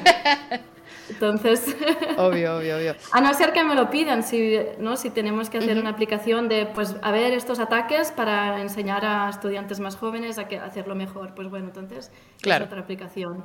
Pero en general, normalmente los expertos también hacen cosas mal y no pasa nada porque en la música siempre hay errores y se tapan y no pasa nada. Y no sería humano, y me voy a otro, a otro tema que quería contar, no sería humano hacerlo sin estos errores. En plan IAS, ¿no? Eh, tema de música artificial, generada artificialmente. Claro, claro. Entonces, si, si, tuviéramos, y por eso voy, voy al, otro tema, si tuviéramos un robot tocando exacto todas las notas y no equivocándose y no haciendo ninguno de estos ataques un poco... ¿eh? Al final dirías, vale, pues para escuchar eso ya me pongo el MIDI, que me toca todas las notas como son y no lo hacemos, ¿no? Claro. Claro, claro. Entonces me voy al otro tema que tenemos también en este proyecto de, vale, cogemos las personas, les pedimos que toquen, analizamos cómo están tocando y ahora tengo la segunda parte del proyecto que es enseñarle o, intentar de que tenemos un robot que haga también estas partes más humanas y no solo tocar como un robot. Entonces, sí. Entonces aquí incluso os puedo enseñar un vídeo porque es como muy abstracto hablar sin, sin enseñaros ese vídeo. Pero lo que hacemos es con lo que os decía antes, desde captación de del movimiento, que se llama motion capture, es lo que utilizan en las películas que habéis visto seguro muchas veces, que ¿no? los actores llevan unos marcadores en la cara, muchas veces en el cuerpo, para poder captar este movimiento, después le ponen pues un, sí, otro... Sí, no sé, eh, sí, una imagen X. The Lord of the Rings, ¿no? Era muy típico de, de, Vale, pues eso. Entonces, con estos marcadores podemos ver qué ha pasado con el, con el arco, y estas, las coordenadas al final del movimiento de este arco en, en 3D, en el, en el, espacio, yo lo convierto pasando diferentes estadios y al final es pues, geometría en 3D, lo convierto en un lenguaje que pueda entender el robot y tocarlo también. Hostia, pero es que claro, eh, esto es... O sea, tenemos humanos cometiendo errores tocando música, tenemos roboces eh, haciendo lo perfecto que no nos gusta, vamos a coger los errores que consideramos como humanizados, ¿no? O sea, los suficientes errores que es humanizar un robot, pero no demasiados como para que no nos guste. Eh, y hacer robots que tocan música con fallos, con los suficientes fallos para que nos guste.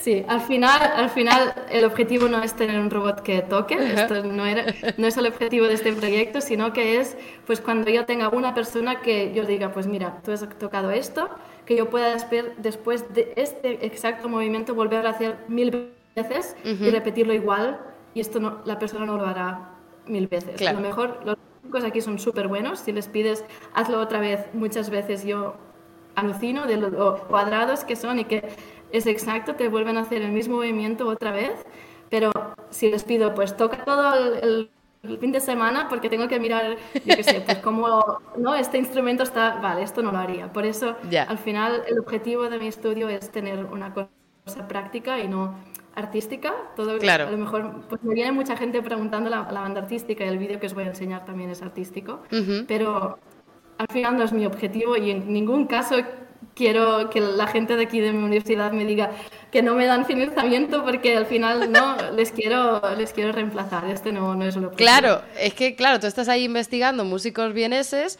y al final el, el objetivo oculto era acabar con los músicos vieneses y es como no, te vamos a dar dinero para esto claro vienes aquí a cargarte la música no no, no, pero así como también decíamos antes, los problemas con, con Ethical Commission, ¿cómo se llaman en castellano? Sí, el comité ético. Ah, el comité ético, ¿no? De que, bueno, pues si trabajas con niños, pues es problemático. Aquí también nos pasa muchas veces de, bueno, bueno, no sé, que claro, es que si nos quieres reemplazar, pues yo no sé esto si es ético no es ético, y al final... o sea, pues, claro, con el, con el, Music Verein hemos topado. Eh, vas, a, vas, a, decirle tú a, a tal institución que Uh, claro, no había, no había caído en eso. En el Musikverein, con, con las ah, grandes orquestas de Viena, pues podrían poner problemas. Nos están poniendo, de hecho, problemas a veces. De por qué nos analizáis, no queremos que nos analicéis. Pero bueno.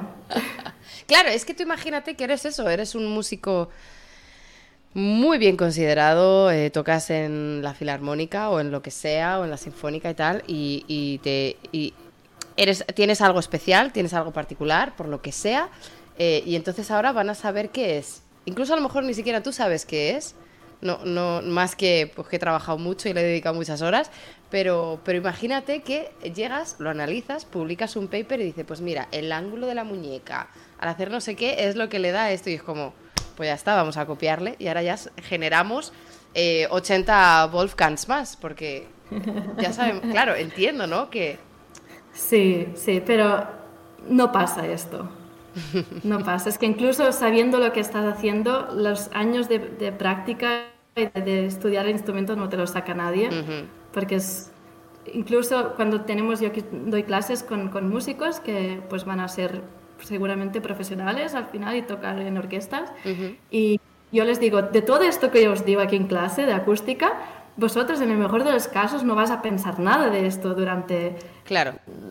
la música, ¿no? Porque funciona tan distinto el, hecho de hacer música que no estás pensando ni en las vibraciones mm. ni nada, nada de nada de esto. Y aunque a lo mejor mientras ensayas en casa puedes pensar, vale, pues me ha dicho el profesor que le han dicho de la universidad que este movimiento es el que acaba eso, también no, no, no se puede copiar. se puede aprender, pero... No, no, se puede, no se puede implementar tan sencillo. Eh, me gusta mucho, hay un comentario de Dislexia Creativa que dice, el concierto de Año Nuevo ya no será lo mismo tocado por los motores de Dolores entrenados por Montserrat. ¿no? Es como... Eh, la debacle de la música vienesa eh, ocurrió en Twitch el 25 de abril de 2023, donde juntamos a tres personas estudiando acústica y Viena nunca fue lo mismo. Bueno, consecuencias, nada, es, es, es lo que hay. Em, se, me, se, me, se, me, ocurre también eh, una, una, de las, eh, de las cosas que, has, que, nos has comentado, que también ha habido comentarios por el chat, era el tema de materiales y modificar el instrumento per se, no solo en el material, sino en la cantidad de material, em, para, para, mejorar o para arreglar o para eh, dar matices a, a, todos estos sonidos. Y había una pregunta por ahí de Mark, uno de los músicos eh, profesionales que estaba aquí, que es flautista y que, em, eh, perdóname Marc, porque he leído, que me corrija si no recuerdo bien su comentario, pero ha dicho como que tiene una flauta de, 14, de oro de 14 quilates porque, la, porque se hacen, o sea, se hacen en, no sé qué, plata u oro. Y, pues eh, y preguntaba un poco si ah mira ahí está dice voy a leerte para, para no errar Dice, las flautas profesionales son de madera, plata u oro. Nosotros preferimos algunos materiales a otros dependiendo de mil factores personales, pero leí que el material no afecta al sonido que se emite. Me interesa mucho porque eh, toco una flauta de, de 14 quilates y quiero saber si es una tontería científicamente hablando o no. Materiales e instrumentos. Mira.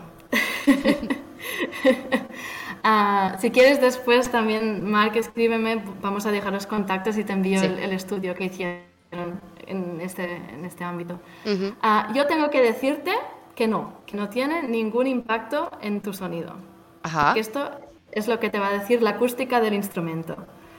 La flauta funciona con, eh, con el aire que hay dentro de la flauta. Esto es tu instrumento. El instrumento en el fondo no lo vemos porque es, es el aire que está dentro de la flauta es lo que está vibrando y haciendo este sonido. Además, la flauta, de hecho todas las flautas, no tienen nada también que esté vibrando como el clarinete o el, o el oboe que está algo también vibrando, que esta parte pues también tiene mucho a ver.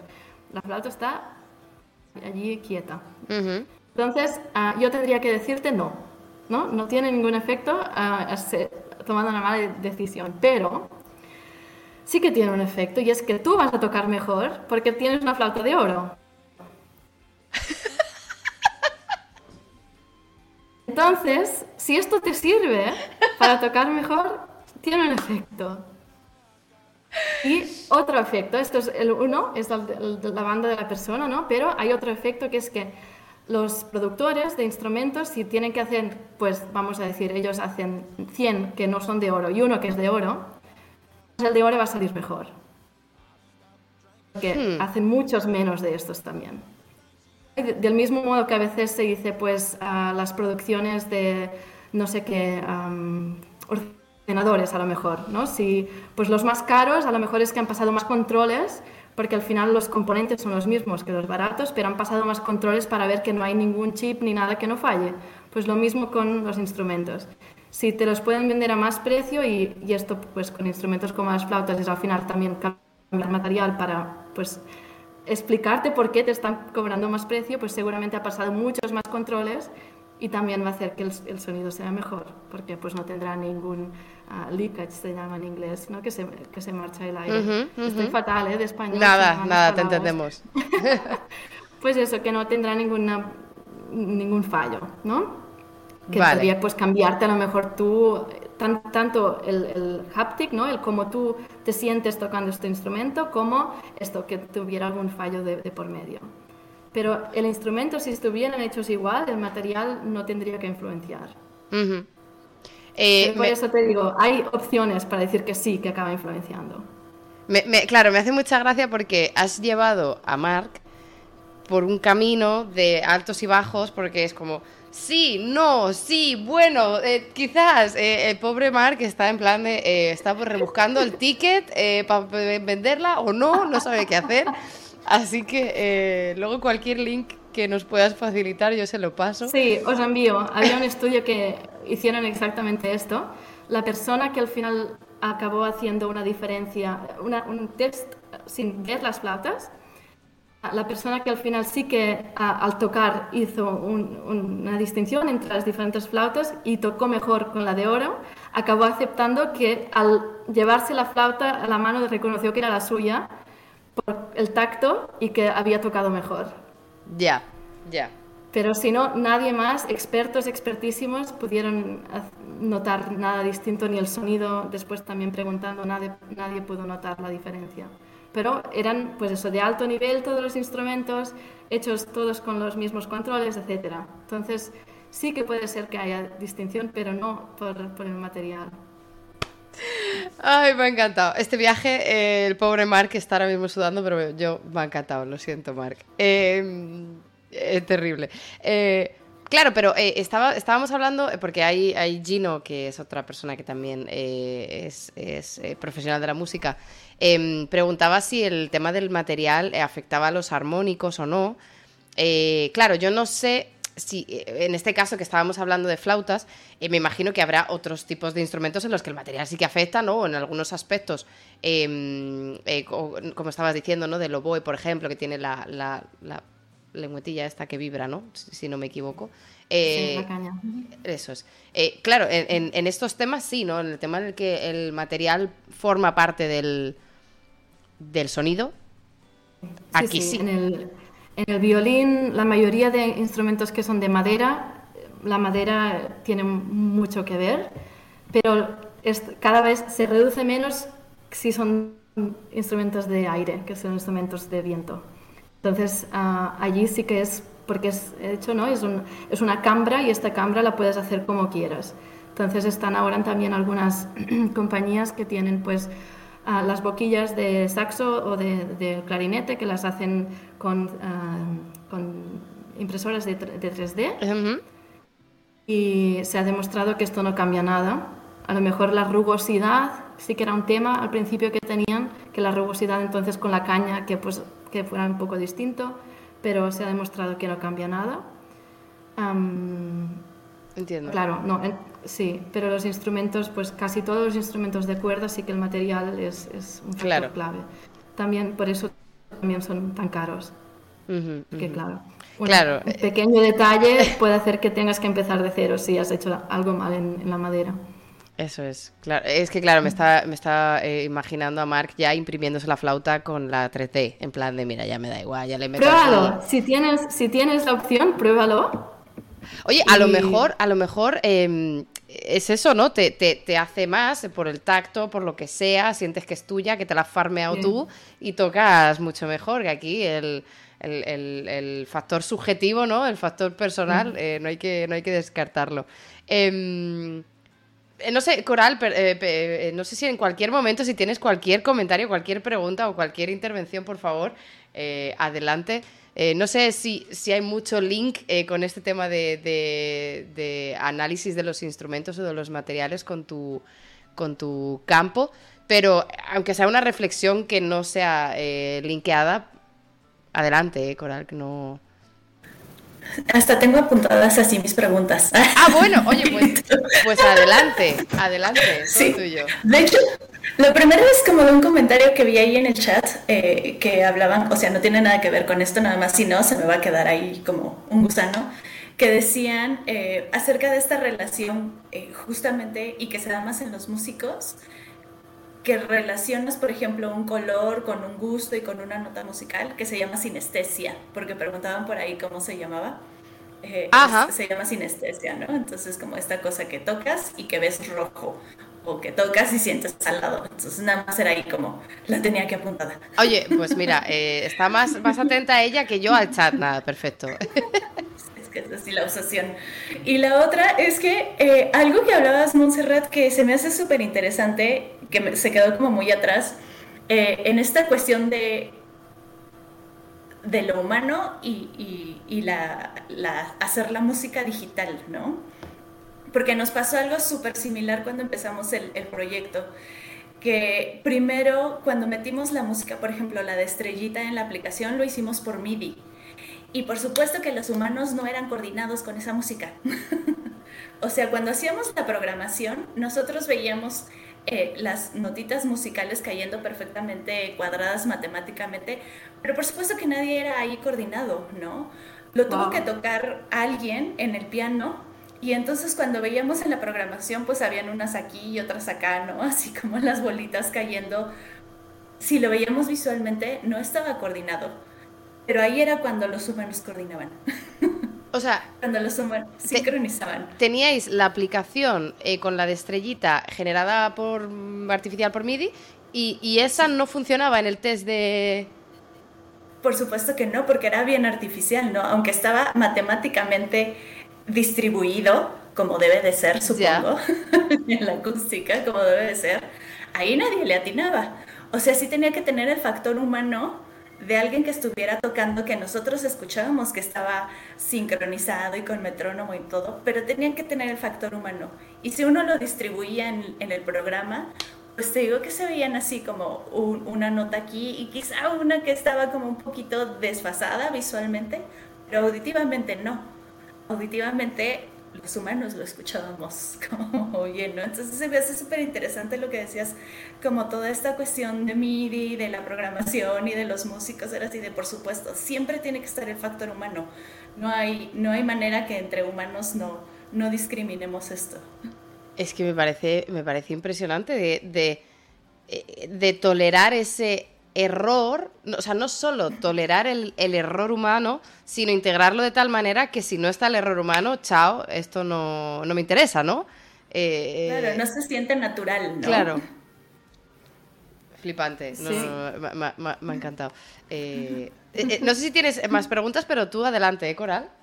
Sí, no, no, no, denle, denle. Es que me, me vinieron como mil cosas, ¿no? Con lo de las vibraciones y todo esto. que por ahí tengo una anécdota que me encantaría compartir con ustedes sobre las vibraciones y esto, porque una vez juntamos un amigo, un amigo sordo con un amigo ciego. Ajá. Estábamos haciendo como una onda ahí, ¿no? Entonces nos decía este amigo sordo que es, eh, él es sordo profundo, pero él es, eh, él es músico y es eh, bailarín. O sea, él puede detectar los ritmos a través de sus pies, como la percusionista que decían, como Belinglini. Entonces él sabe, ah, sí, esto es salsa o esto es este, cumbia o, tal, ¿no? Y entonces el otro amigo, el amigo ciego, él es un tenor, tenor acá en México, súper famoso, eh, Alan Pingarrón. Y los juntamos una vez y entonces el, el amigo sordo, Owen, nos dijo, ah, yo quiero escuchar cantar a Alan. ¿Puedo tocarle la espalda para poder... Eh, como percibir justo como las vibraciones y toda esta caja de resonancia impresionante que tiene Alan. Y era una cosa impresionante, así como, como o sea, primero verlos, ¿no? Como, Era como toda una cosa ahí rara, porque él estaba escuchando a Alan cantar y mientras había un intérprete de señas que le estaba traduciendo lo que decía Alan. Ah, claro. Eh, entonces era como toda la retroalimentación, ¿no? Era una cosa fabulosa. Y esto, pues, por supuesto, ahora en lo digital, esta cuestión de percibir la música a través de las vibraciones, pues está ahorita súper de tendencia en conciertos, ¿no? Como en los chalecos estos de Coldplay y, y, todo esto para poder percibir la música a través de las vibraciones. Entonces, ya quiero como hacer equipo con todas. No, y además eh, me, me, estoy acordando de, pues eso, de la aplicación de realidad virtual que, que nos comentaba también Dolores, ¿no? Para integrar eh, también eh, todos estos, no sé, cómo se llaman, eh, no son biosensores, pero son estos, estos trajes sensoriales que también en algunos casos están integrados con, realidad virtual para hacer la full experience, ¿no? No solo cascos y gafas, sino todos estos trajes. claro, me parecería muy flipante, la verdad, integrar estos dos conceptos. Eh, eh, eh, no sé, eh, no sé em, eh, Monserrat, si tenías de todas maneras algún, algún comentario a lo que ha dicho Coral o sí, puedo, puedo, añadir también un comentario. Sí, claro. Ah, con esto de la, de la háptica, ¿no? Todo lo que, lo que notamos a través de las manos o del cuerpo.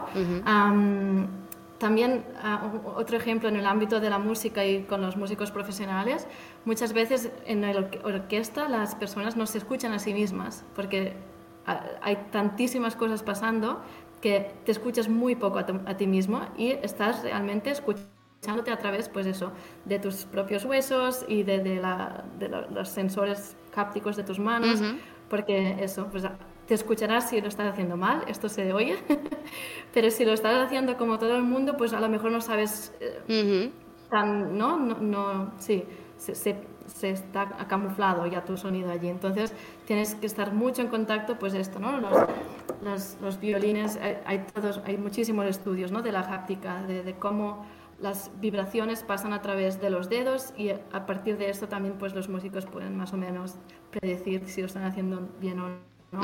También, bueno, este está roto, pero normalmente tienes aquí, ¿no? Para poder apoyar en la cabeza. Entonces, pues toda esta parte del cuerpo cuerpo recibe muchísimo input de qué está pasando en el instrumento. Así que es otra vez otro tema que se va pues muchísimo a otro tema súper interdisciplinar porque se juntan muchísimas cosas aquí. Junta pues eso, desde la piel a los receptores, es todo, bueno, otro mundo. Pero sí, sí. no, me, me, flipa. Em, no, no quiero tampoco robaros mucho más tiempo. os, aprovecho para deciros que llevamos dos horas y media eh, oh. de, directo, o sea, no, no, llevamos poco eh, y, claro que como hoy éramos más personas, eh, habéis tenido menos tiempo para, para, comentar vuestras cosas, pero, pero vamos, habéis estado aquí presentes, aunque no hayáis estado, sé que, que, es ya mucho tiempo para, para veros robado.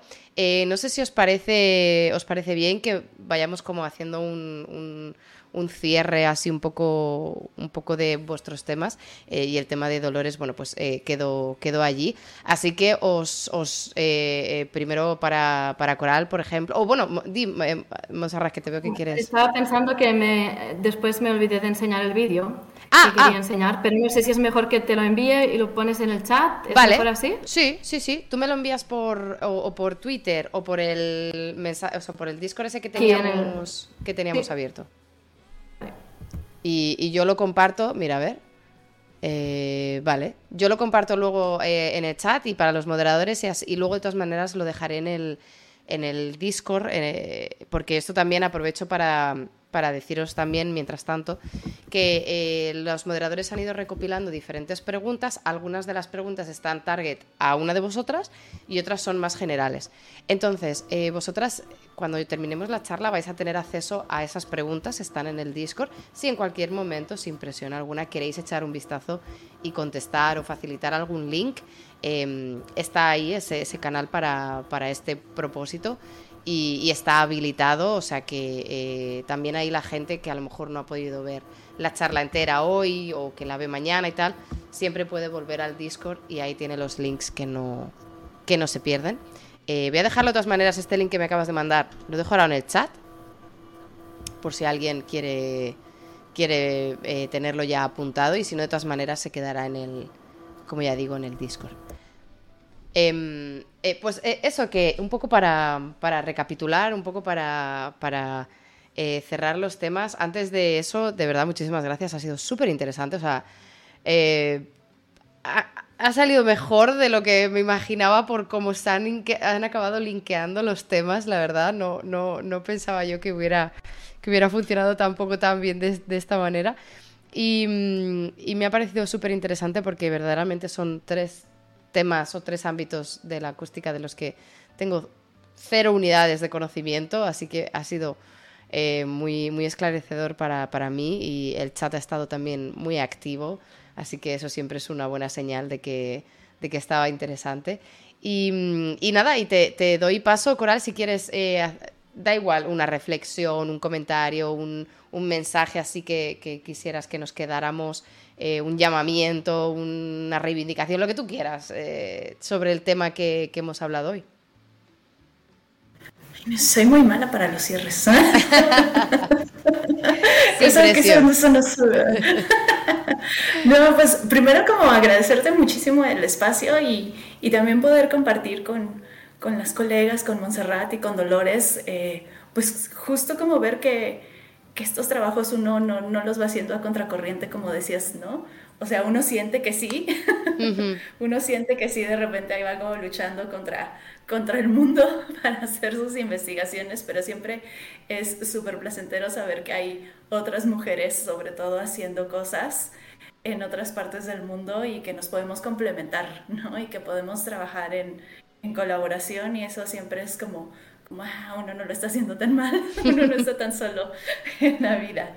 Y pues justo esto, ¿no? La, la reflexión que, que yo también luego les digo a mis estudiantes es que uno no hace las cosas solo, tiene que colaborar y tiene que estar en, en interdisciplina eh, para poder lograr las cosas. Eh, no sé si lo mencioné o solo lo pensé, pero en, en el equipo donde trabajamos estamos así súper disparados todos, ¿no? Es eh, el colega que está de educación musical en Brasil, una colega en educación en Estados Unidos, el, uno de los principales que es un antropólogo lingüista, que es el que nos acerca con toda la comunidad sorda y justo ahorita estamos integrando a desarrolladores de videojuegos, ¿no? Entonces, de repente estamos como todos aquí metidos y todos tratando de, de aportar y sobre todo como para la parte de, de tejido social, sobre todo aquí en México, ¿no? Así toda la parte que podamos aportar en cuanto a social no quiere decir que vamos a ayudar y a salvar al mundo si ni siquiera nos lo pidieron.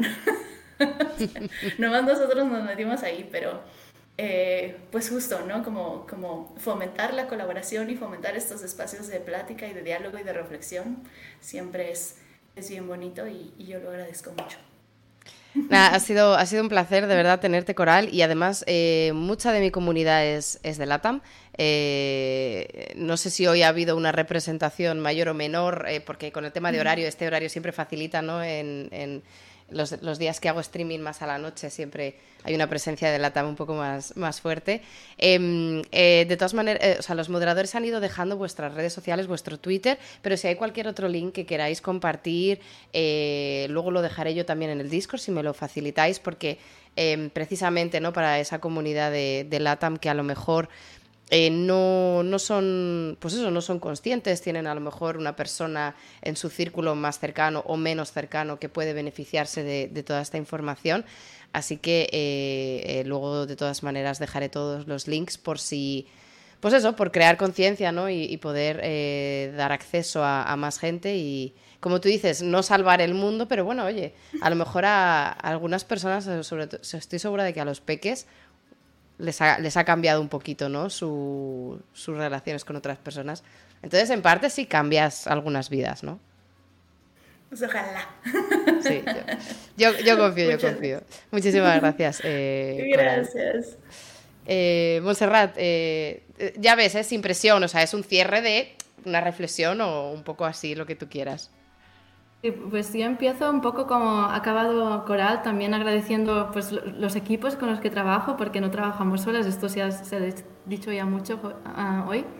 Y yo aquí trabajo en un equipo que somos pues cinco o seis en, en, Viena y pues eso, que no salen solas las cosas y que eso, hay, hay días que es más así, días otras cosas, pero que al final, exacto, que al final trabajamos todos juntos y, y eso, que es muy necesario y también la colaboración internacional. Pero bueno, al final con la gente que realmente acabas trabajando son los con los que ves cada día en persona. Entonces, esto, un agradecimiento a, mi equipo aquí de Viena.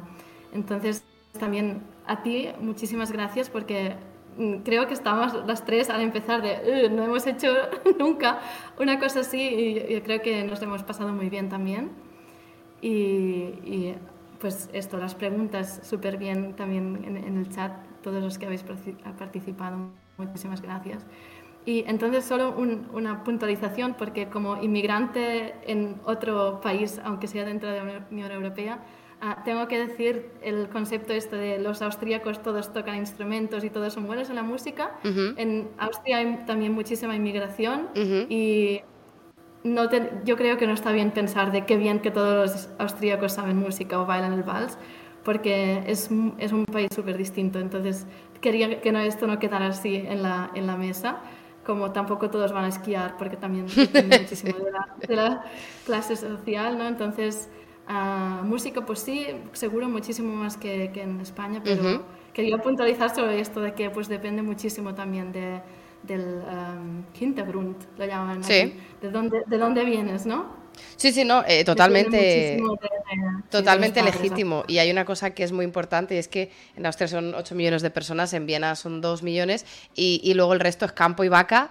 Y quitando Salzburg y, y algún otro sitio, eh, es un background muy diferente. Viena es, es efectivamente una, una eh, ciudad muy particular, con un contexto muy concreto. Y, bueno, y, eh, como tú dices, ¿no? Las generalizaciones pues son eso, no dejan de ser generalizaciones con... Y que los emigrantes al final también son austríacos, porque acaban pasando muchas generaciones y viven muy distintos de los que, desde que sus bisabuelos han estado en Austria, ¿no? Entonces, sí, También. quería solo puntualizar esto un poco. No, no, bien. Pero muchísimas, muchísimas gracias. Sí, me ha gustado muchísimo hablar con vosotras y Sí, y ver que, lo muy distinto que puede acabar siendo también el, ámbito de, la acústica. Que nos acabamos yendo, pues eso, a lugares insospechados. Sí, sí, no, eh, eh, claro, es que al final todo, todo es un parámetro dentro de la acústica, ¿no? Eh, lo que quieras acaba afectando y me parece, me parece maravilloso haber contado con vosotras tres, que hayáis accedido las tres a, a probar esta, esta cosa un poco extraña, porque normalmente cuando, cuando vas a un congreso, ¿no? O cuando vas a una a una mesa redonda son temas relacionados con lo tuyo. Normalmente conoces al resto de ponentes, conoces al resto de, personas que van a participar en el debate, sabes qué temas van a hablar y aquí ha sido como todo súper emboscada, súper espontáneo. Eh, así que obviamente esto es algo de agradecer a vosotras que os habéis animado, eh, que sois, que sois eh, muy valientes. Y, y, yo voy a cerrar también con un, con un mensajito eh, precisamente de tu compi, eh, Montserrat, que, dice, eh, cuídense los oídos, que, es muy importante, pues que hay, una pérdida auditiva.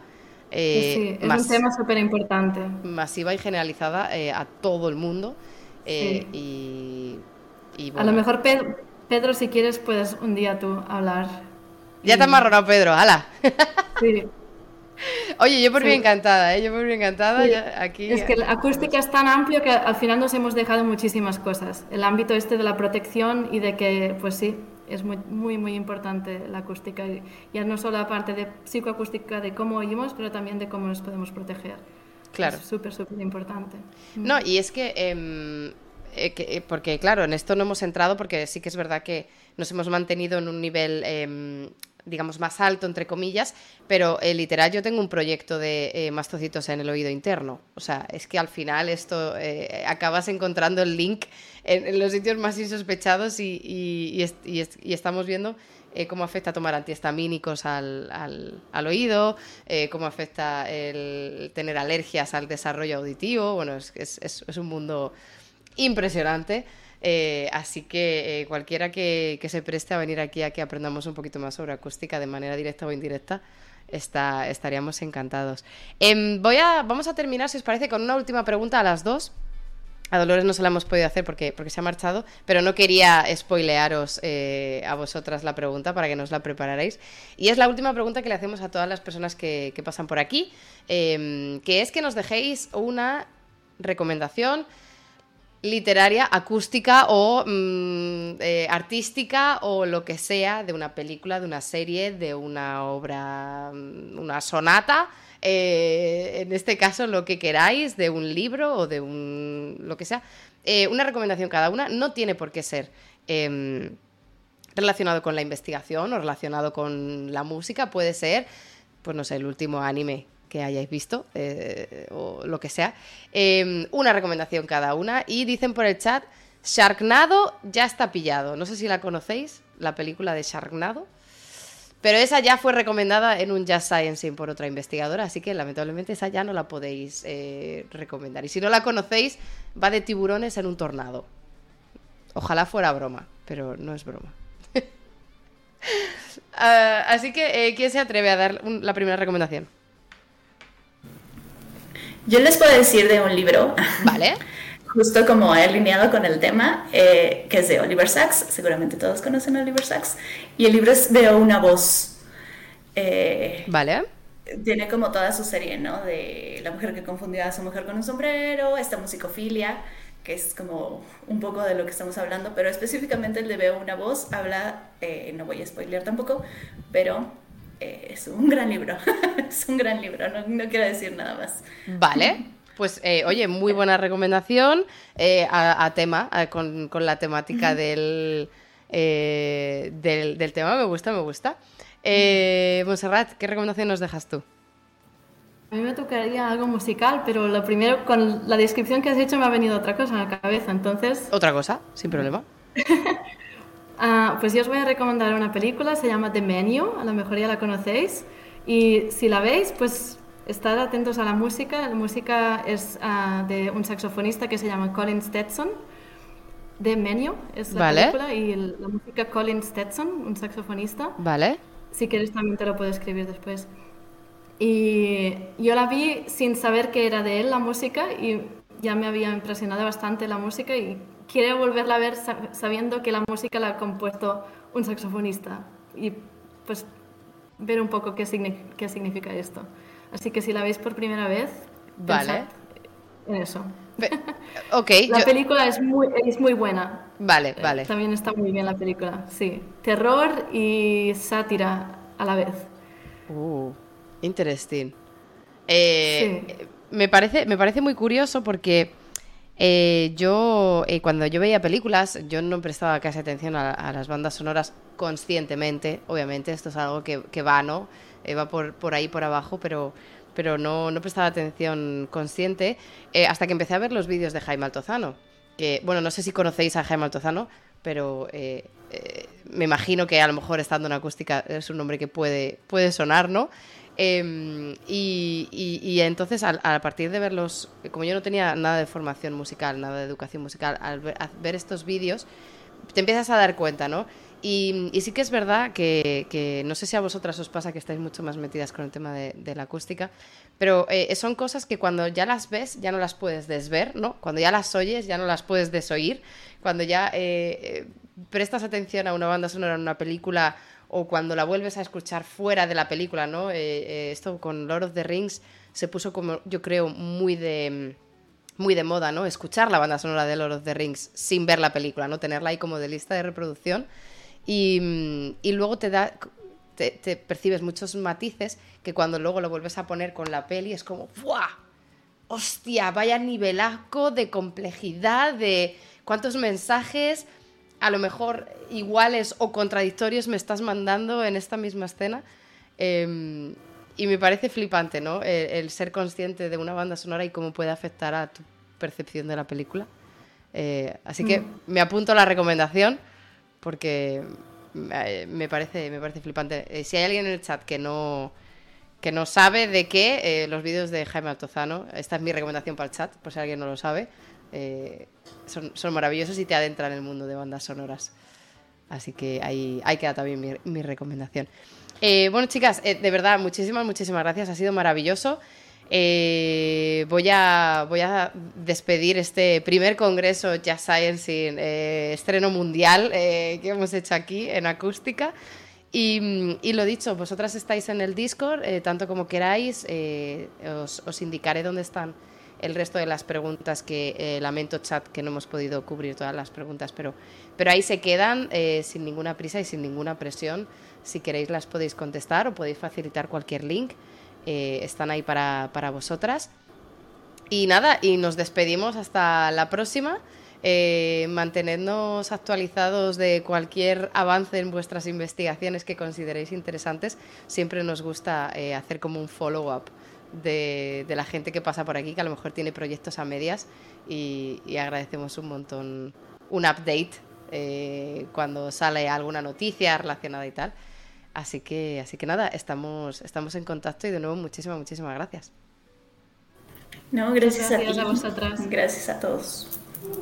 Nos vamos, chao, chao, chao. Gracias. Claro. Ahí estamos. Aplausos, aplausos. Aplausos, aplausos. Oye, eh, yo voy a hacer